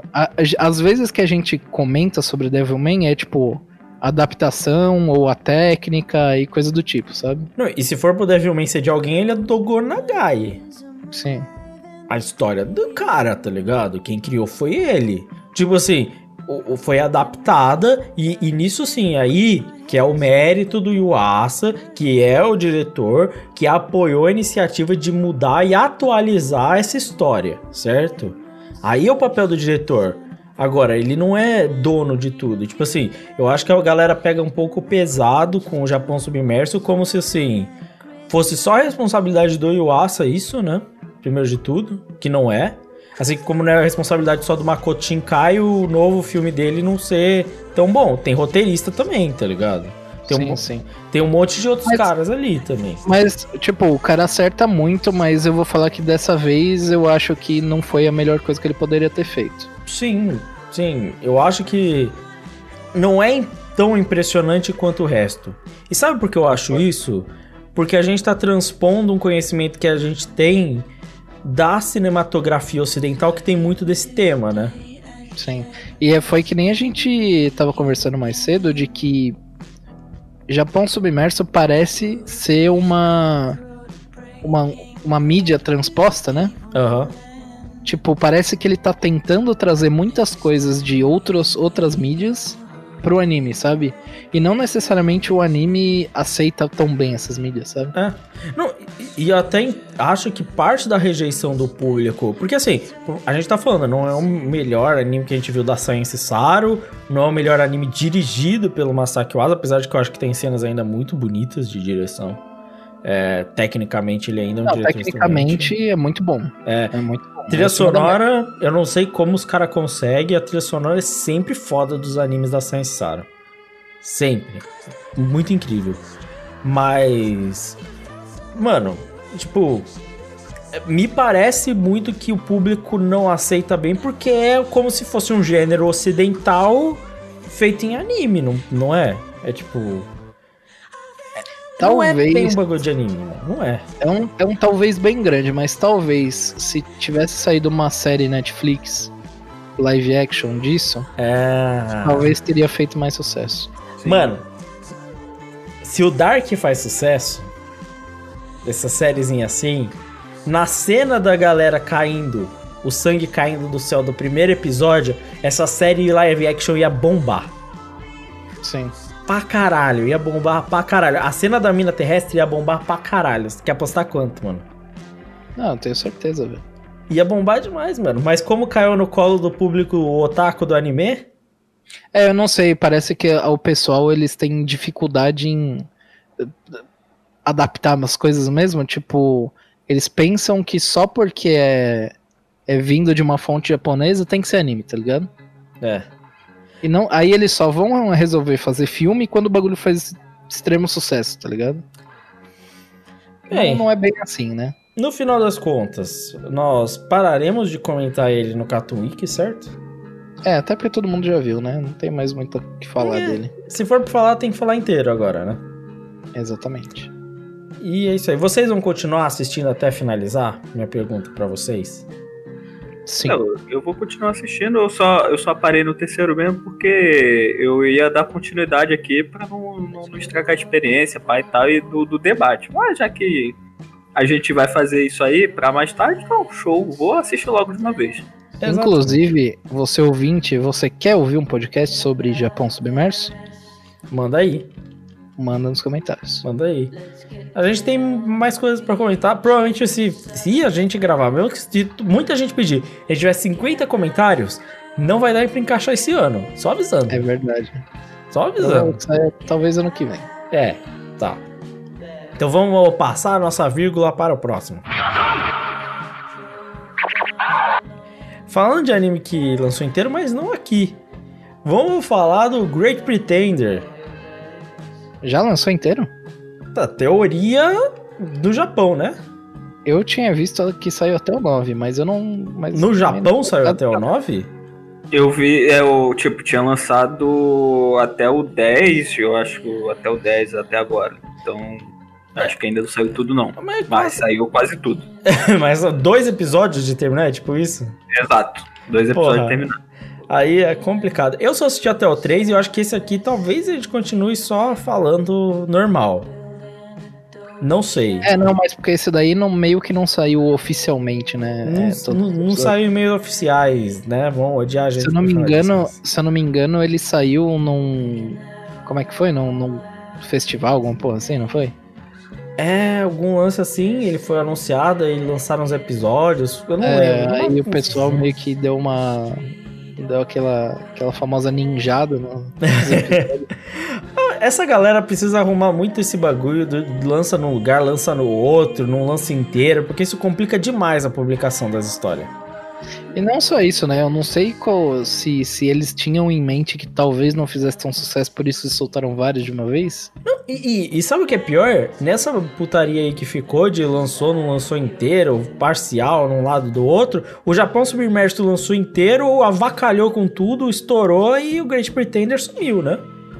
Exato. Inclusive, se eu não me engano, tinha saído até alguma notícia de que Great Pretender ia sair em 20 de agosto, um negócio assim. Aqui, não é? Netflix. É, Ah, era alguma coisa assim, eu já não sei, mas as datas de lançamento nessa temporada estão todas estranhas. Então. E assim, triste porque o Eru Marques assistiu. Eu assisti e é muito bom, cara. Eu, eu recomendo, sério, é um anime Eu de sabia. trambiqueiro. Eu sabia que você ia gostar, velho. É, sua você acer... Aí sim, você acertou em cheio, mano. Cara, anime de trambiqueiro, de, de pilantra, muito bom. Primeiro episódio já o cara enganando velhinha. Que Então, Plot twist, a velhinha que enganou ele. exato, mano, muito bom, cara. Sério, é, vale a pena pra caralho de assistir. Eu gostei bastante, achei maneiro. E eu ainda tenho um lance de que ele me, me soa clichê em alguns momentos, mas é um clichê divertido. Sim, sim, sim. Eu acho que, tipo, ele tem bastante. Acho que eu não lembro quem foi que falou no cast passado, que ele tem bastante referência de alguns filmes, assim, Sim, tipo, Prenda-me se for capaz, esse tipo de coisa. Ele tem mesmo, tem, tem bastante. Então acaba que ele soa meio que. Ah, no, eu já vi esse negócio antes. Mas, assim, é, é divertido no final das contas. É, é bom. Ele, ele virou uma amálgama, tá ligado? De várias coisas e ele, ele tem um toque peculiar, tem a arte do anime, que é toda essa coisa mais posterização, assim, que essas cores muito agressivas, né? As sombras são feitas, os reflexos e tal. Então ele tem um estilo de arte muito único, a animação tá muito bonita. Foi feito pelo mesmo pessoal que fez BNA? Eu não, sei Não, não, é do, do exatamente. estúdio Witch. É, do It que tá arregaçando, Ah, viu? A gente tá fazendo uns, uns anime diferenciados aí, hein? Sim, e tá bom, tá muito bom. Eu vou falar que a Witch tá. tá embalando, viu, mano? Não tá precisando de pirueta pra embalar, tá, tá fantástico. Ó, qual foi o Vinland Saga? Great Pretender, Shingeki, eles estão fazendo anime bem feito, mano. É, pelo menos pra ela, tecnicamente não dá pra reclamar muito não, né? É, mano, não falar nada. Porque assim, por mais que a gente não goste da história de Shingeki, o Witch não tem nada a ver com isso. É verdade. Tipo, o trampo deles fizeram bem feito, inclusive, bem demais. Sim. Então, cara, trilha sonora. Todo mundo falou do lance do Bohemian Rhapsody, mas eu, mano, assim, a, a, a ending, assim, provavelmente vai ganhar melhor ending é, no final do ano. Não, não queria falar, mas assim, grandes chances. Só que assim, a trilha sonora, no geral, tá muito boa. Eu achei que ia ser só o bagulho do jazz, do Prenda-me se for capaz e tudo mais. Mas tá rolando também umas coisas um pouco mais modernas. Tem uns rapzão, tem uns, uns bagulho maneiro, mano. Essa trilha sonora é boa, velho. Boa. Essa season tem vários animes com trilha sonora boa, inclusive. Que É verdade. né? Tá me surpreendendo bastante, mano. E assim, é engraçado porque no final do segundo episódio do Great Pretender, ele tá brincando com esse lance de ficar fazendo twists nos trambique o tempo inteiro, né? Não, é, o bagulho, o bagulho. Vou te falar, mano. O bagulho é justamente isso. Fazer twist atrás de twist, um mais louco que o outro, cara. Sim. E eu gosto da personagem da modelo. Eu gosto dela que ela dá mata-leão nos outros e fala, ah, tá com preguiça de terminar. Muito bom, mano. Achei maneiro. Tá valendo a pena. Eu acho que assim, da temporada é um dos mais interessantes, se não o mais interessante, viu, mano? É, é um que vai continuar aqui, com certeza. Vai. Eu, eu, pra mim, é- foi o que eu mais gostei da temporada, cara. Me diverti demais. É, tá, tá show de bola. Bem feito. E é engraçado também pra caralho, porra. E Trambique é sempre bom assistir, ver um cara que é bom no- nesse negócio, nesse ramo. É sempre divertido, é sempre envolvente. É O sempre Eru, bom. o Eru se. ele se compadece tanto com o anime só porque ele é carioca, tá ligado? Eu acho que faz bastante sentido. Inclusive, é que ele tem um lance de brincar com Hollywood, né? No geral. O que é maneiro, mas poderia se passar no Brasil com facilidade. Ia passar no Rio de Janeiro. Exatamente. Cl- claro, porque só existe o Rio de Janeiro pra filmar no Brasil. É verdade. Se gringo vai filmar no Brasil, filma onde? No Rio. É Em sempre. cima da favela de preferência. Sempre, sempre, né? Nada, agora a gente tem aqui caçador de balão invadindo o aeroporto, trocando tiro com a polícia, velho. É. GTA Rio de Janeiro tá foda. É, bem, vamos passar para o próximo. Vamos falar de decadência? Vamos. Você assistiu, Valente? Assistir. E me surpreendeu, viu? Cara, eu, eu, não, eu, não, eu não vi nada. Eu fui assistir hoje. Aí eu vi e eu falei, não é possível. Eu, eu achei interessante como eles deram, sei lá, um- uma, uma mudada no, no tema, assim, sabe? No, no final das contas é meio que um Isekai. É e não é, É, então. mas é. É, não é, né? É, é muito difícil, é, é estranho. Mas é interessante o jeito com que eles fizeram e abordaram o negócio, sabe? É isso que eu espero de bons diretores no geral. E a gente já tinha falado que a equipe de produção do Decadência era boa, né? Sim. Mas é que é pegar um gênero que já tá tão massificado, né? Ele, ele é original, né? Ele não é. Acho que é original, é uma mano. obra. Eu acho que é original. E, e, mano, é porque, ô, ô Eru, você não viu nada de Decadência, né? Não, vi nada. Você escutou o nosso podcast? O que? O passado eu tava participando dele, pô. Ah, é verdade. Nem, nem eu lembro, e eu gravei e escutei mais de uma vez, inclusive. Mas o, a gente comentou que era o lance da galera que vive lá naquela sociedade e tudo mais, né? Sim. Meio do robô. Parece que não é nada disso. Começa o segundo episódio, na real é um Isekai. Puta que pariu, hein? Só Não. que tem um ponto aí. É um Isekai diferenciado. Não, tá é e não é um Isekai, porque ninguém foi transportado para um novo mundo. O mundo é aquele mesmo. Tipo assim, esse mundo decadência que você tá vendo é uma realidade entre o virtual e o não virtual. É, mano, é brisa. É tipo assim, os seres humanos é, foram transformados em androides pra. Por causa da que a Terra tava toda escaralhada, né? Ex- Foi isso? Exatamente, rolou, tipo assim, fudeu, não dá mais pra viver na Terra. As grandes companhias basicamente, tipo assim, assumiram todo o controle e os humanos foram transformados em android pra manter a sobrevivência, tipo isso.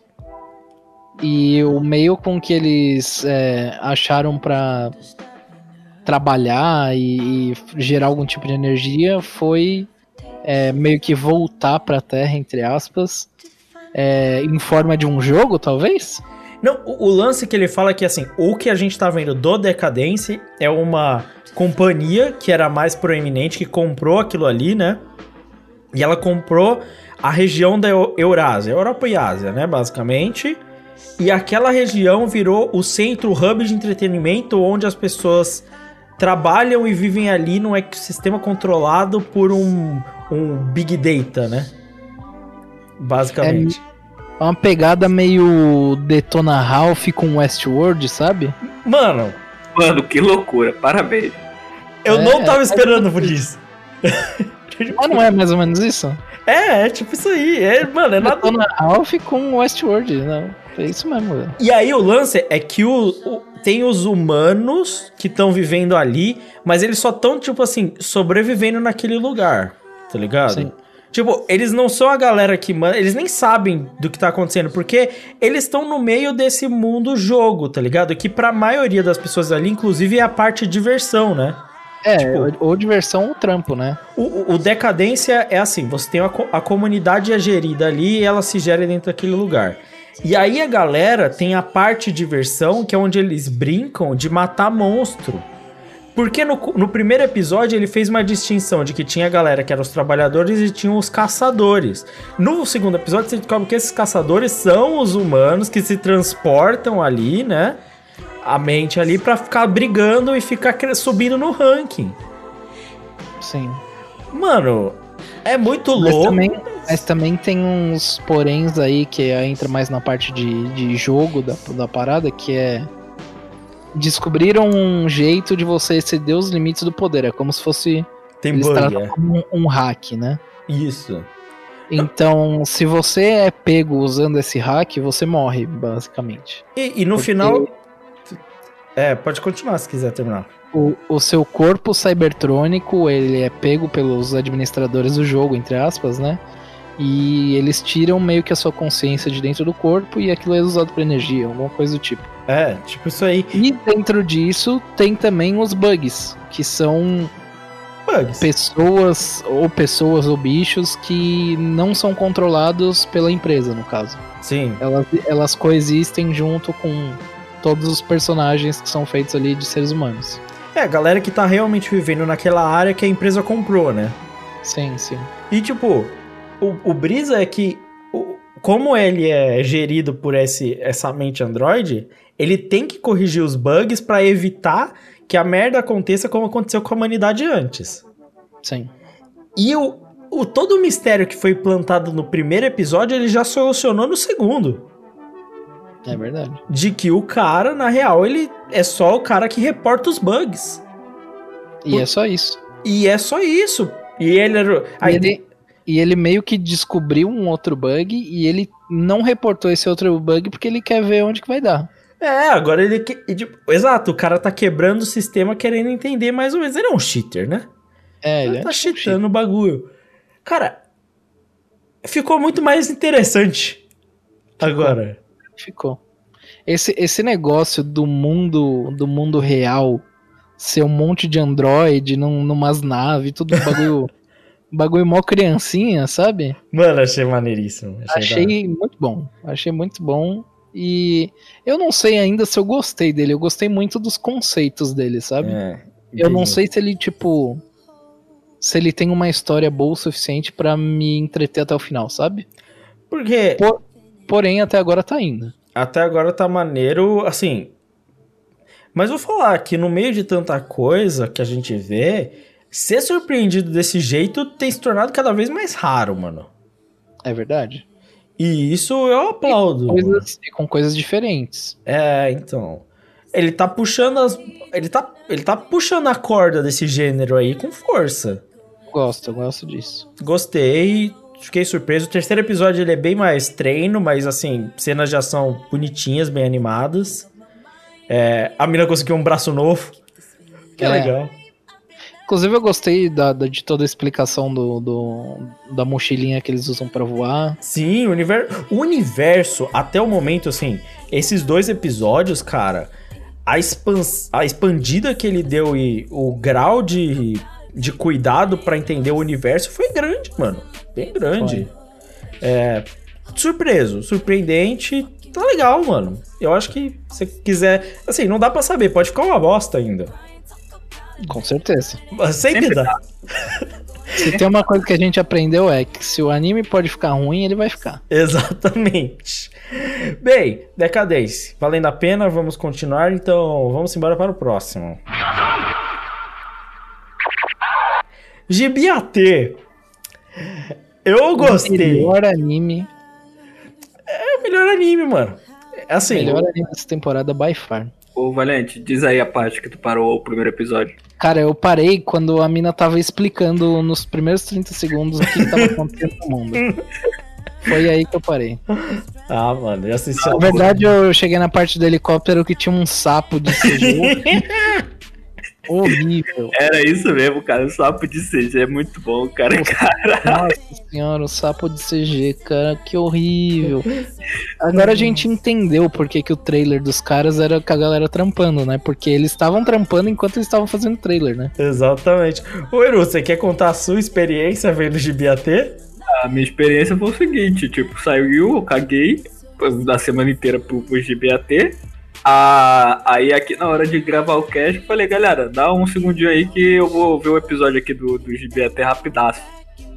Aí eu vi, só que tipo, eu tava conversando com eles ao mesmo tempo e basicamente eu troquei de aba na última cena. Eu não vi a última cena do primeiro episódio. Eu só tava ouvindo o áudio, como se eu soubesse japonês. Ah, mano, Gibiatê você não precisa prestar atenção muito no diálogo, porque você sabe que vai ser qualquer coisa, né? Ah, é qualquer coisa, total qualquer coisa. Achei muito bom, cara. Mano, no final, o Gibiatê é a história, tipo assim, só pra o ouvinte entender. Mundo. Mano, a quantidade de mundo apocalíptico nessa temporada tá grande. É, mundo apocalíptico aí tem os monstros de Biatê, as pessoas foram possu- possuídas pelos monstros de Biatê. Show, beleza.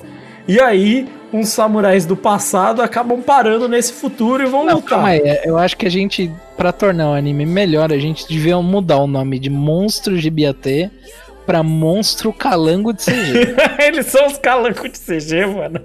todos eles, todos eles são uns calangos de CG horrível, horrível. São todos calangos de CG.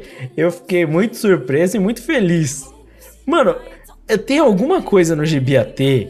Mano, em 1993, quando eu nasci, talvez seria uma boa ideia assistir esse anime. Não, não, Toy Story era melhor.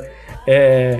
Mano, eu vou te falar que tem alguma coisa muito ruim no GBAT que faz eu gostar. Porque assim, eu me divirto. Eu acho, cara, é tão tosco que é engraçado de ver, velho. Mano, tem o, no segundo episódio tem uns calango escorpião, velho. Cara, eles, eles deslizam no chão. Mano, vocês não sabem a raiva que eu tenho de. de dos caras virar e, e, tipo, fazer história, historinha de tipo. Olha só, a gente tem um maluco que tá no ano 2025 com um carro futurista e ele vai pro ano de 1500. Ou se não, tem um samurai da era Edo que vai pros tempos atuais e luta contra um monte de calango. Vocês não têm ideia de quanto eu odeio esse negócio de viagem do tempo mal usada, tá ligado? Mano, eu achei incrível. Gostei. Não, não achei mal não. Eu- porque, tipo, ele não dá explicação nenhuma como a- eles voltaram no tempo. É, é, é só, mano, eles voltaram no tempo. O bagulho é esse. No caso, ele foi pro futuro. Ele né? foi pro futuro. É, eles foram pro futuro. É isso, acabou. Ele, Ele não dá explicação nenhuma. na real, assim, Não, mas é muito desconexo, velho. Eu acho que o Exato. personagem ele é um. Ele ficou uma bosta no não, bagulho. mas tá é isso. O Valente, você não tá Só ele é entendendo. ruim mesmo. Exato. Você não tá entendendo, Valente. Essa que é a parte legal. É que não, não tem conexão e é ruim. O Valente, O bagulho é ruim. você assiste Sharknado porque é bom? Não, mas Sharknado é revolucionário. me respeita. Exato, exato. Então, aí em GBAT você tem metade de um episódio que é Uber de Samurai, mano. O caralho. Eu aqui conversando com o Leque, eu, porra, de até. Mano, o, o, o, o anime, ele é um lance completamente espetacular, velho. Porque você tá um tempo inteiro vendo os personagens completamente, tipo assim, aparece o samurai da era, seja lá o que for, e a mina só vai virar pro samurai e falar assim: Ah, mano, esse mundo é tão maluco que não, se é um samurai do passado, foda-se. Tipo, tudo nesse anime todo mundo vira e fala: Ah, foda-se, tá tudo bem. Entendeu? Eru, você tá bem agora? Tô, tô bem, cara, mano. É, internet tá foda. É, mano, Uber de samurai, é, todo mundo cagando foda-se. Mano, sério, eu, tô, eu tava falando, mano, cara, é, a equipe, tipo, tinha 10 dias pra, pra animar essa porra, 8 foram bebendo brama, velho. Ô, ô Eru, você prefere um GBAT que os caras nem se importa ou aquele outro que você tava falando no Week lá, o da, dos números na perna? Não, mil vezes o, o GBAT, cara. Os caras tão nem aí, velho. Os, os caras que, que fizeram o, o, o anime que, que cagaram e foda-se. Não, o bagulho é loucura mesmo, é, é samurai voltando no tempo por motivo nenhum, e, samurai indo pro futuro por motivo nenhum, não vou explicar porra nenhuma, Uber de samurai, foda-se. Os caras os cara parecem eu na época de escola, mano. A professora dava um mês pra fazer o trabalho. Chegava nos últimos dois dias, eu começava a me preocupar com o trabalho e entregava um bagulho todo torto, velho. Mas é Mano, isso. Época de escola. é- esse Heróis, GBAT. heróis, é isso que a gente quer ver, cara. Um, um povo heróico que, que, tipo, sabe a importância que tem o, tra- o, o trabalho, que é nenhuma. Um Mano, povo, um povo heróico que entrega o trabalho atrasado, né? Exato. Exato. Ô, ô, Valente, em quantos animes você vai ver uma personagem chegar pra mãe e falar assim: esses são os samurais da era Edo. Aí a mãe vira e fala: Oi, senhor samurai, deve ser difícil você estar vindo pro futuro. Aí o samurai vira e fala: Ué, sua mãe não estranhou? Minha mãe é louca. Tá bom, Beleza, minha mãe é louca. tá bom. Essa frase, mano. A frase: A minha mãe é louca. Ai, mano. Eu adorei, velho. Eu adorei esse anime. Eu, eu tô amando mesmo que os caras não explicam nada, quer explicar porra nenhuma. É calango de CG, foda-se essa merda. O, todos os dois centavos de lucro que essa porra vai dar vai ser pra botar na brama mesmo, cachaça. E é isso, mano. Devia ter. Eu vou continuar vendo porque eu acho muito engraçado, mano. Nossa senhora. Eu, É, eu tô me divertindo, mano. Eu tô me eu divertindo. espero muito que as próxima, o próximo Final Fantasy aí seja inspirado em BAT e tenha protagonista de Final Fantasy bêbado com a latinha de brama na mão e a gravata na testa. É, Lutando contra o calengo CG, né? Lutando contra o Exatamente. do CG. É isso que eu quero, mano. É, tamo junto aí, é o Amano. é isso aí. Então vamos embora, vamos pro último. God of High School. Vou falar um bagulho. Eu tô gostando por causa da porradaria insana. Toda vez que conta história eu falo, não. Não. É, eu também tô sendo contra a história. Só eu que achei estranho os caras puxarem o. Não, mas o meu objetivo pra ganhar o God of High School é. sei lá o que, tá ligado? Ah, não. Isso aí, porra. Todos, todos os personagens que lutaram, eles falaram, não, mas o meu objetivo é tal. E É. eu pouco me importava. Eu falei, mano, só luta aí, vai. Não, assim, esse que é o lance. Eu vi algumas pessoas.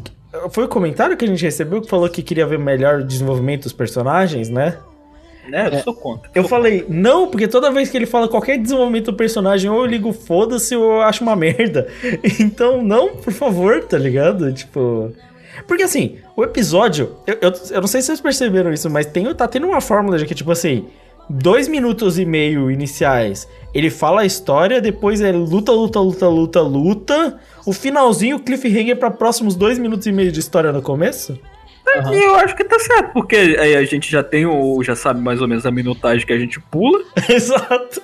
E, e a gente assiste o que é bom, que tá, tá bem animado, tá da hora, tem lutinha da hora, tem poderzinho da hora. Mano, é legal. Inclusive, sa- sabe qual o sentimento que eu tenho assistindo God of High School? É o mesmo sentimento de assistir Blade Breakers contra os mexicanos da, da Beyblade, tá ligado? É isso mesmo, é isso mesmo, E mano. É, pancadaria desenfreada, nada faz sentido e foda-se, é isso que eu quero, tá ligado? Porque, porque assim, é- assim, todos os pedaços de história que, que ele contou até agora não são nada além de genéricos pra caralho, né? Tipo assim. É genérico e desinteressante. Exato. Mano, o, o que eu quero é que eles sigam a, a história no caminho do. No caminho do, da organização ali da, da God of School, sim, sim. que parece que tem um bagulho dark por trás, e eu quero que eles sigam nesse caminho, porque eu tenho certeza que se eles seguirem nesse caminho, vai ter luta pra caralho. É, tipo assim, o que mais me intrigou no episódio foi, pra quem não tá acompanhando, no segundo episódio, o cara tem uma luta que ele embasa só com assim, esse cara é legal e menosprezou o bandidão, né? É. E aí o bandidão arregaça esse maluco pra caralho, né? E o maluco simplesmente entra no meio da luta e fala: Vou tretar com você porque o protagonista é louco. É o Luffy coreano. Exato. Aí ele entrou, ele sentou o cacete no cara, né? Sim. E aí os caras virou e falou assim: você vai tomar uma punição. E aí apareceu o grande responsável, o, o Mudim.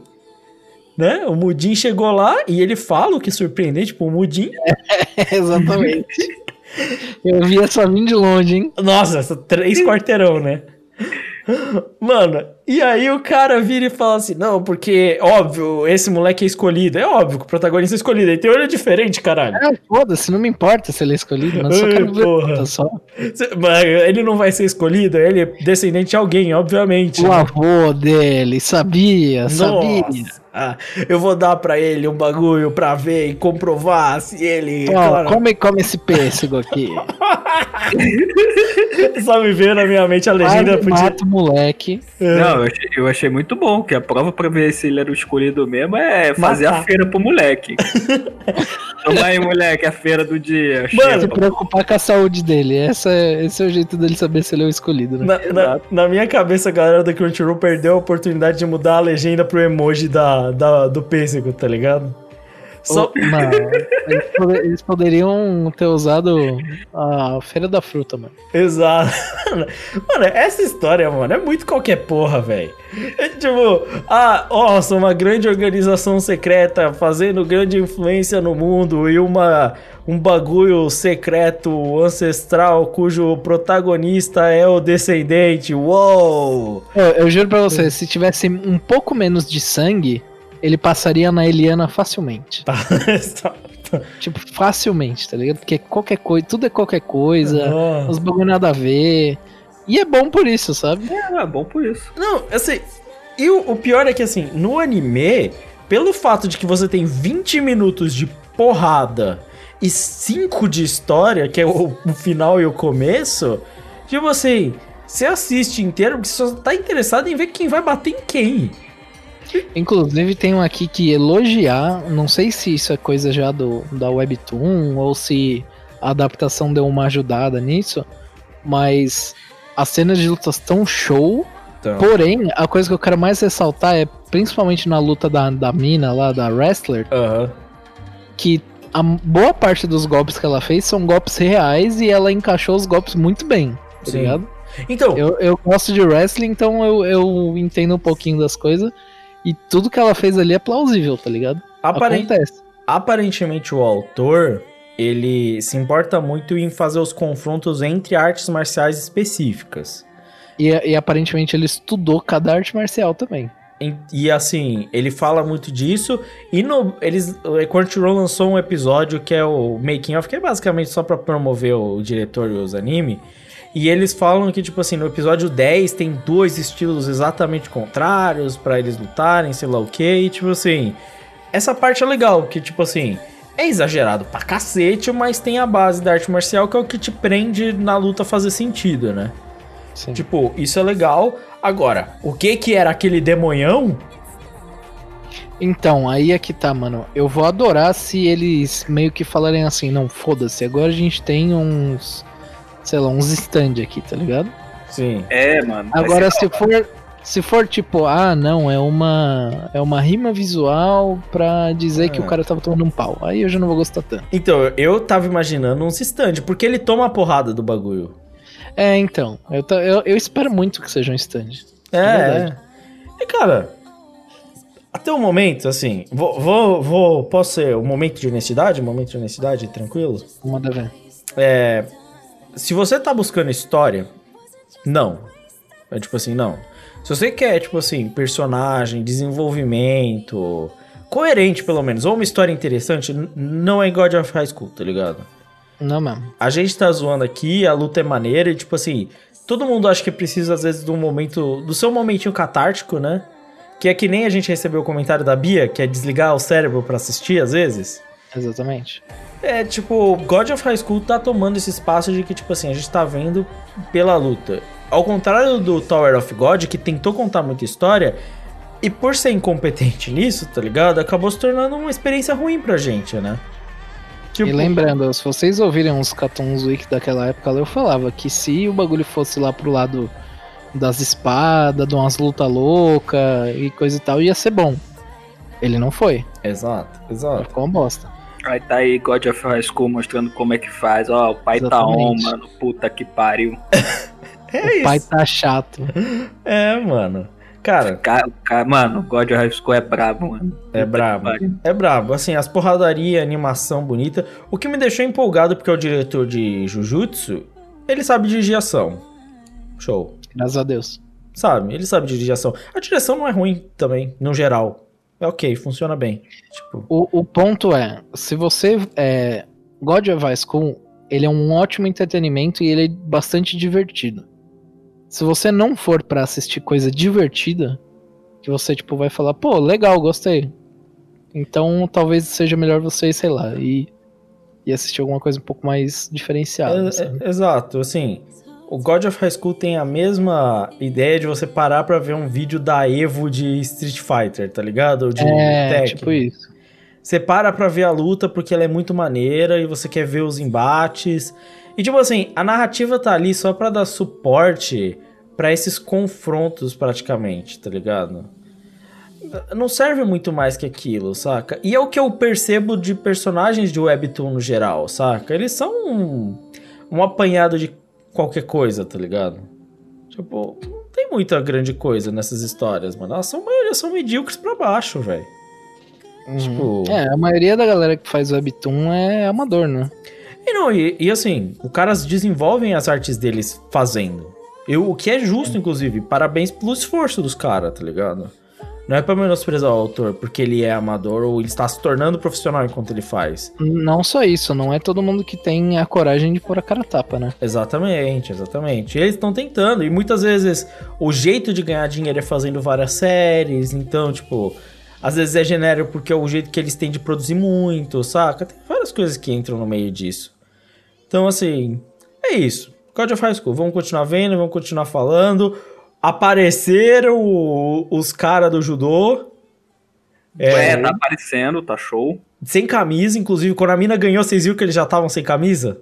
Sim, sim, sim. Gritando desenfreadamente. Cara, é isso. Inclusive, eu queria mais. Sempre, Por sempre. favor. Bem, é isso para o, o nosso queridíssimo Cartoon Week, certo? E temos que dar o rumo para as nossas recomendações e aí então finalizar o nosso cast.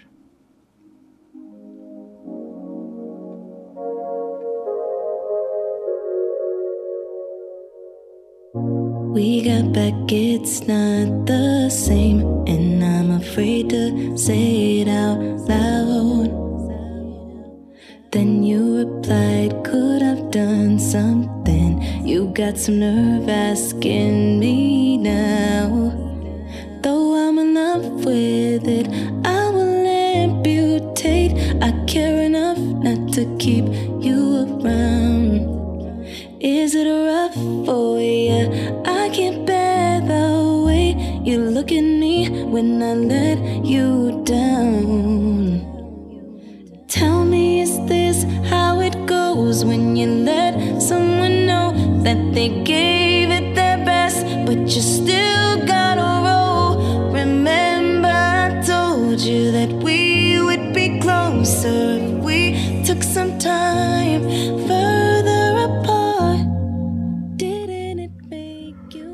Vamos para as nossas recomendações. Valente, eu vi um tease do que você ia falar. Ia lá, Ia lá, ia lá, ia lá.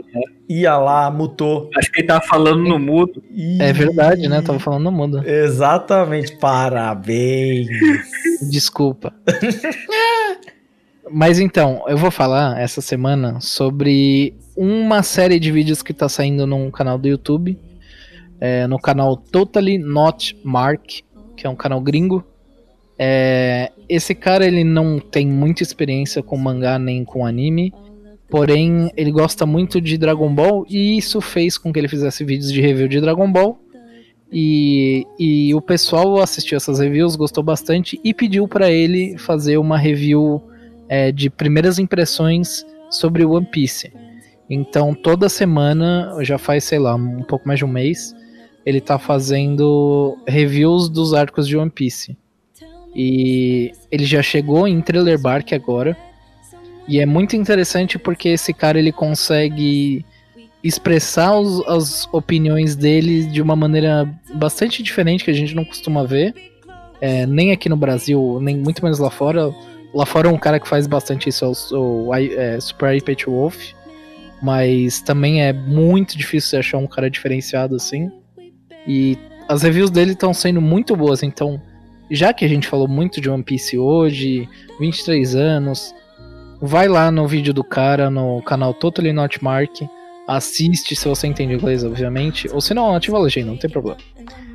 As reviews dos arcos de One Piece deles são muito boas porque é uma visão, a gente tá vendo uma pessoa que não entende muito do- sobre o assunto, mangá e anime, e tá vendo pela primeira vez e, e o que, que ela acha sobre aquilo. E ele faz um trabalho muito legal, vale bastante a pena ver, principalmente se você gosta de One Piece.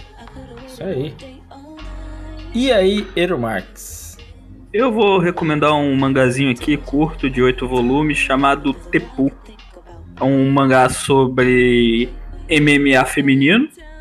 Uma menina alta da escola dela e que tinha lutado karatê no passado, conhece outras meninas que vieram do Brasil e gostam de lutam MMA e sonham ser profissionais. E o, a graça do mangá, o que dá o plot dele é porque a protagonista é uma filha da puta, invejosa do caralho, escrota, que gosta de ver ninguém feliz. Aí ela decide treinar MMA, porque ela ainda não dá dentro na porrada com as meninas, mas ela decide treinar MMA pra quebrar a cara delas e deixar, tipo, a diversão delas mais azeda. E a, a gente segue essa história. E ela, ela, calma, ela tromba com as brasileiras, é isso? Não, não é, é um é brasileira, a outra é, é japonesa, mas era criada no Brasil. E aí, uma, a brasileira era filha de um ex-lutador que tinha academia e tal, e as duas treinam MMA desde pequena. Tá, então como essa mina ganha delas? Não, é, então, aí a gente vai. Ela vai começar indo pra academia, ela já lutava karatê e tal, então ela começa a treinar, entrar no, no MMA. A gente vai acompanhando, ver se ela vai quebrar a cara delas mesmo. Eu gosto muito da, dessas histórias assim, tipo assim, que é só em mangá, né? Tipo. Ui. É maneiro, né, mano? Uma mina tá treinando pra bater nas, nas outras, e é isso. É, É, pra bater nas outras só porque ela é escrota mesmo, que não gosta de ver ninguém feliz. não, e assim, vamos ser bem honestos também. A japonesa no MMA contra as brasileiras, nossa senhora, não tem a Elas não menor a menor chance. Nossa, mano. Nossa senhora, mano. Não tem como, velho. Não tem como, mano. É, hoje, hoje a campeã do UFC é brasileira, inclusive, tá invicta. Arregaçou com a Honda House. É, tipo assim, sem nem chegar perto, tá ligado? Então, Não, assim, nem a culpa é MMA, não, cara. Eu só gosto desse mangá mesmo porque a protagonista é uma desgraçada mesmo, que quer desgraçar a vida de todo mundo. Desgraça. Ela arregaçou na, com a Honda House faz um tempo já, né? faz, faz um tempo já. É, eu lembro que logo que a. Essa época aí a Honda já tava meio broxada com MMA, ela foi pro wrestling depois disso. É, foi- ela ficou fazendo filme. Acho que foi depois que ela fez filme que ela voltou a lutar. Foi isso? Ah, não, já não lembro. Eu, eu não lembro exatamente o que aconteceu, mas tipo assim. É, foi tipo. Amanda, a luta dela contra a Amanda Nunes foi tipo assim. É a. Como é que era? Robocop, não é? Não, bagulho não, assim? a, não, a, a Cyborg é outra É, lutadora. Inclusive a Amanda Nunes, que é a atual campeã, ganhou da Cyborg. Cyborg cheia de esteroide, a Amanda Nunes arregaçou com ela também. Tipo. Eu tô falando de UFC aqui, mas se você quiser. Inclusive tá rolando Fight Island. Negócio maluco, mano. Tem a ilha da luta do UFC, mano. Bagulho louco. Mas é isso, a Amanda Nunes. Provavelmente a melhor lutadora da história feminina até o momento. Pra mim, na minha opinião. Só deixando aí. É. É isso, Eru? é isso, é briga. Gosto de briga. Briga. Bem, eu vou falar da minha recomendação, uma que eu acho que o Eru vai gostar também, que é como vender drogas rápido, Online. online. Exatamente. Chegou a segunda temporada, foi essa segunda? É, seg- segunda. segunda-feira. É, você tá, deve estar escutando esse podcast no domingo, foi na, na segunda passada, viu? É, O importante não é saber a data, o importante é saber que tá aí. o importante é saber como vender drogas online rápido. Também. Mano, É, importante. E quanto mais rápido, mais dinheiro. Exatamente, obviamente, né? Cara, essa é uma série que, assim, é uma série alemã, né? Se eu não me engano. E é- ela é tipo assim. Ela não é espetacular, não é uma história incrível. É uns moleques que eles estão, tipo, fazendo uma. Estão fazendo uns projetos de startup, tipo assim, de jogo e tal. E aí, no, moleque que manja muito de internet, sei lá o que, acaba, acaba encontrando os meios dele de vender droga com site na internet, tá ligado? E a história vira em, em volta desses moleque claramente que não tem nada a ver com o universo das drogas, vendendo droga. É o Breaking Bad do, dos Nutella. Exato. Len- Breaking Bad dos Enzo. O Breaking Bad Gamer. Pode crer. Mas assim, a história vai ficando absurda, mas ela vira no tom de comédia e ela entende o absurdo do que ela tá falando, tá ligado? Todo o contexto desse, dessa série é que, tipo assim, tem muitos motions, tipo assim, extremamente atuais, de tipo assim, mostrando chat de, de celular, eles comentam de jogo, falam do último God of War, fala que, tipo assim, o Fallout 76 foi uma merda, tá ligado? Foi mesmo. É, Foi. E aí eles ficam falando várias. Tem várias dessas piadas e eles ficam brincando com esses assuntos e tal. Com motion graphics, com como fazer um site na internet. Tipo, e ele tem um lance de que ele é meio documental também. Os moleques estão falando da história deles e você não entende como que eles pararam lá. Tipo assim, deu certo, não deu certo, eles fizeram sucesso ou não, tá ligado? É divertido. É uma série divertida. Ela não é nada espetacular, mas ela é engraçada. E o conteúdo dela é meio absurdo e por isso é divertido, saca? E por ser tão atual, ela tem uma direção tanto quanto única. De envolver muito bem as tecnologias atuais, as fórmulas atuais. Ele parece um vídeo do YouTube, às vezes, de, de edição, saca? Legal, achei bacana e sempre ali a, a positividade, né? De mostrar como você também pode ficar rico com Bitcoin e venda de drogas. Acho justo. Acho justo. Pô, essa- eu não, não me interesso muito assim por, por série, não. Vendo Netflix, essas paradas. Netflix pra mim é ver documentário e anime. Então, e- mas me interessou essa parada aí, pô. Ah, por que É lógico que te interessou, Só né? Bom, hein? Porra, Perdão vendendo droga, velho. não vai interessar o Eru, velho. Uns nerdão vendendo É droga. porque é Bitcoin, né? Não rastreável. E é isso aí. Eu Acho muito engraçado quando os caras ficam falando, mano, você não pode gastar seu dinheiro, idiota. Como você vai sair? A gente vai chegar de Lamborghini na escola, idiota. É muito bom, mano. Tem umas partes engraçadas. E ela fica séria, tá ligado? A série, em alguns momentos. E vira comédia logo em seguida. Então é muito bom, mano. Eu gosto muito do personagem cadeirante. É, ele não dá gol de bicicleta. Cadeirante? Tem. Então deve ser bom demais. Tem, mano, tem o cadeirante, velho. É muito bom. Porque os dois moleques da startup é um magrelão mega nerd e o cara que é um cadeirante viciado em videogame, tá ligado? É isso. E eles aplicam a tecnologia. Porque eles estavam fazendo tipo um site de trade de item de jogo. Sim. E aí eles aplicam o mesmo conceito do trade do item de jogo pra tradear droga. Correto. Entendeu? É isso, esse que é o lance. É maneiro, velho. A série é maneirinha. Ela é divertida, saca? Não é séria nem nada, mas é legal. Dá pra ver tranquilo, tá ligado? É isto. Vamos embora. Vamos passar pro encerramento do podcast.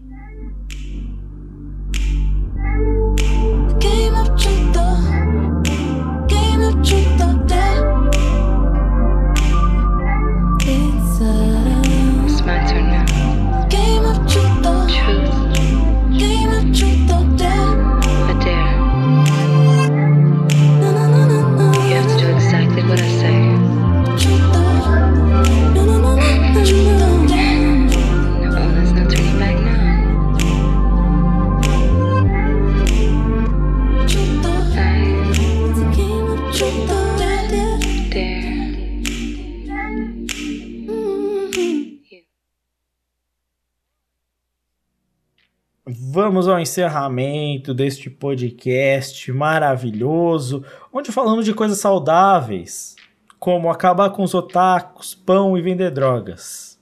É verdade. É verdade. Desgraçar a vida dos outros. Desgraçar a vida dos outros. É isso, Catum é isso, mano. É coisa boa, coisa legal e saudável. Sabe o que é legal e saudável também? Os nossos parceiros, esses de verdade. Certo? O Animistic, que tem um conteúdo muito mais saudável que o nosso, tanto que o João Simões veio de lá falando que ele achou que era até piada que a gente era tão louco assim e ficou surpreso que a gente é mais. É verdade. né? Sempre bom, né? O feedback bacana. É, e, né, o Animistic tem os conteúdos de podcast tão legal que o Carlos tá sempre participando lá, né? E às vezes faz até umas palhinhas aqui no Catum, né? E você também pode encontrar outros podcasts parceiros nossos que tem podcast, que tem conteúdo relacionado a podcast, como o NSV Mundo Geek, mas tem conteúdo até demais. Tem conteúdo otaku, tem muita coisa para você consumir e se informar sobre o mundo nerd no geral lá no NSV Mundo Geek. E a gente falou de One Piece. Se você quiser saber como tá o One Piece na Shonen Jump, só tem um lugar para isso, que é o Analyze It. Então pode ir lá no Analyze ele também tem um podcast que às vezes lança, às vezes não, a vida para eles é muito corrida e muito difícil, mas eles fazem o melhor esforço para trazer o melhor conteúdo para você. E não esqueça de seguir a gente na nossa rede social, tudo é Catum Podcast. Inclusive nosso Facebook, não se esqueça as lives, estão acontecendo lá. Apareçam e interajam com a gente lá. Vocês podem mandar pergunta, conversar, a gente tá sempre lendo os comentários, né? Sim, sempre lendo. Então, atualizando, óbvio, o formato vai evoluir, a gente vai melhorar a qualidade das lives com o tempo, mas o Valente é o host lá, inclusive, tá mandando benzaço, certo? Com seus lo-fi. A gente faz o que pode. E, certo? Manda e-mail também pra gente, podcast.catum.com.br. E se você quiser colaborar, quer botar a sua ideia no nosso site, quer mandar um texto, quer começar a participar de alguma forma, sei lá que, é os nossos colaboradores, eles apareceram lá na live, já estão publicando textos, vai ter mais ainda conteúdo. Obrigado a todo mundo que está contribuindo com a gente aqui no Catum, obrigado a você ouvinte que tem sempre nos apoiado nesse momento tão difícil e aos meus companheiros que estiveram aqui presentes. Obrigado a todos e até a próxima. Valeu, valeu. body for you, for you, for you. I was hoping you would come through. I was hoping you would come through. It's true, it's true. I only do this body for you. I only do this body for you, for you, for you. I'm about to party on you. Watch me, watch me party on you, yeah. 1,000 pink balloons, DJ with your favorite tunes. Birthday cake in August, but you were born 19.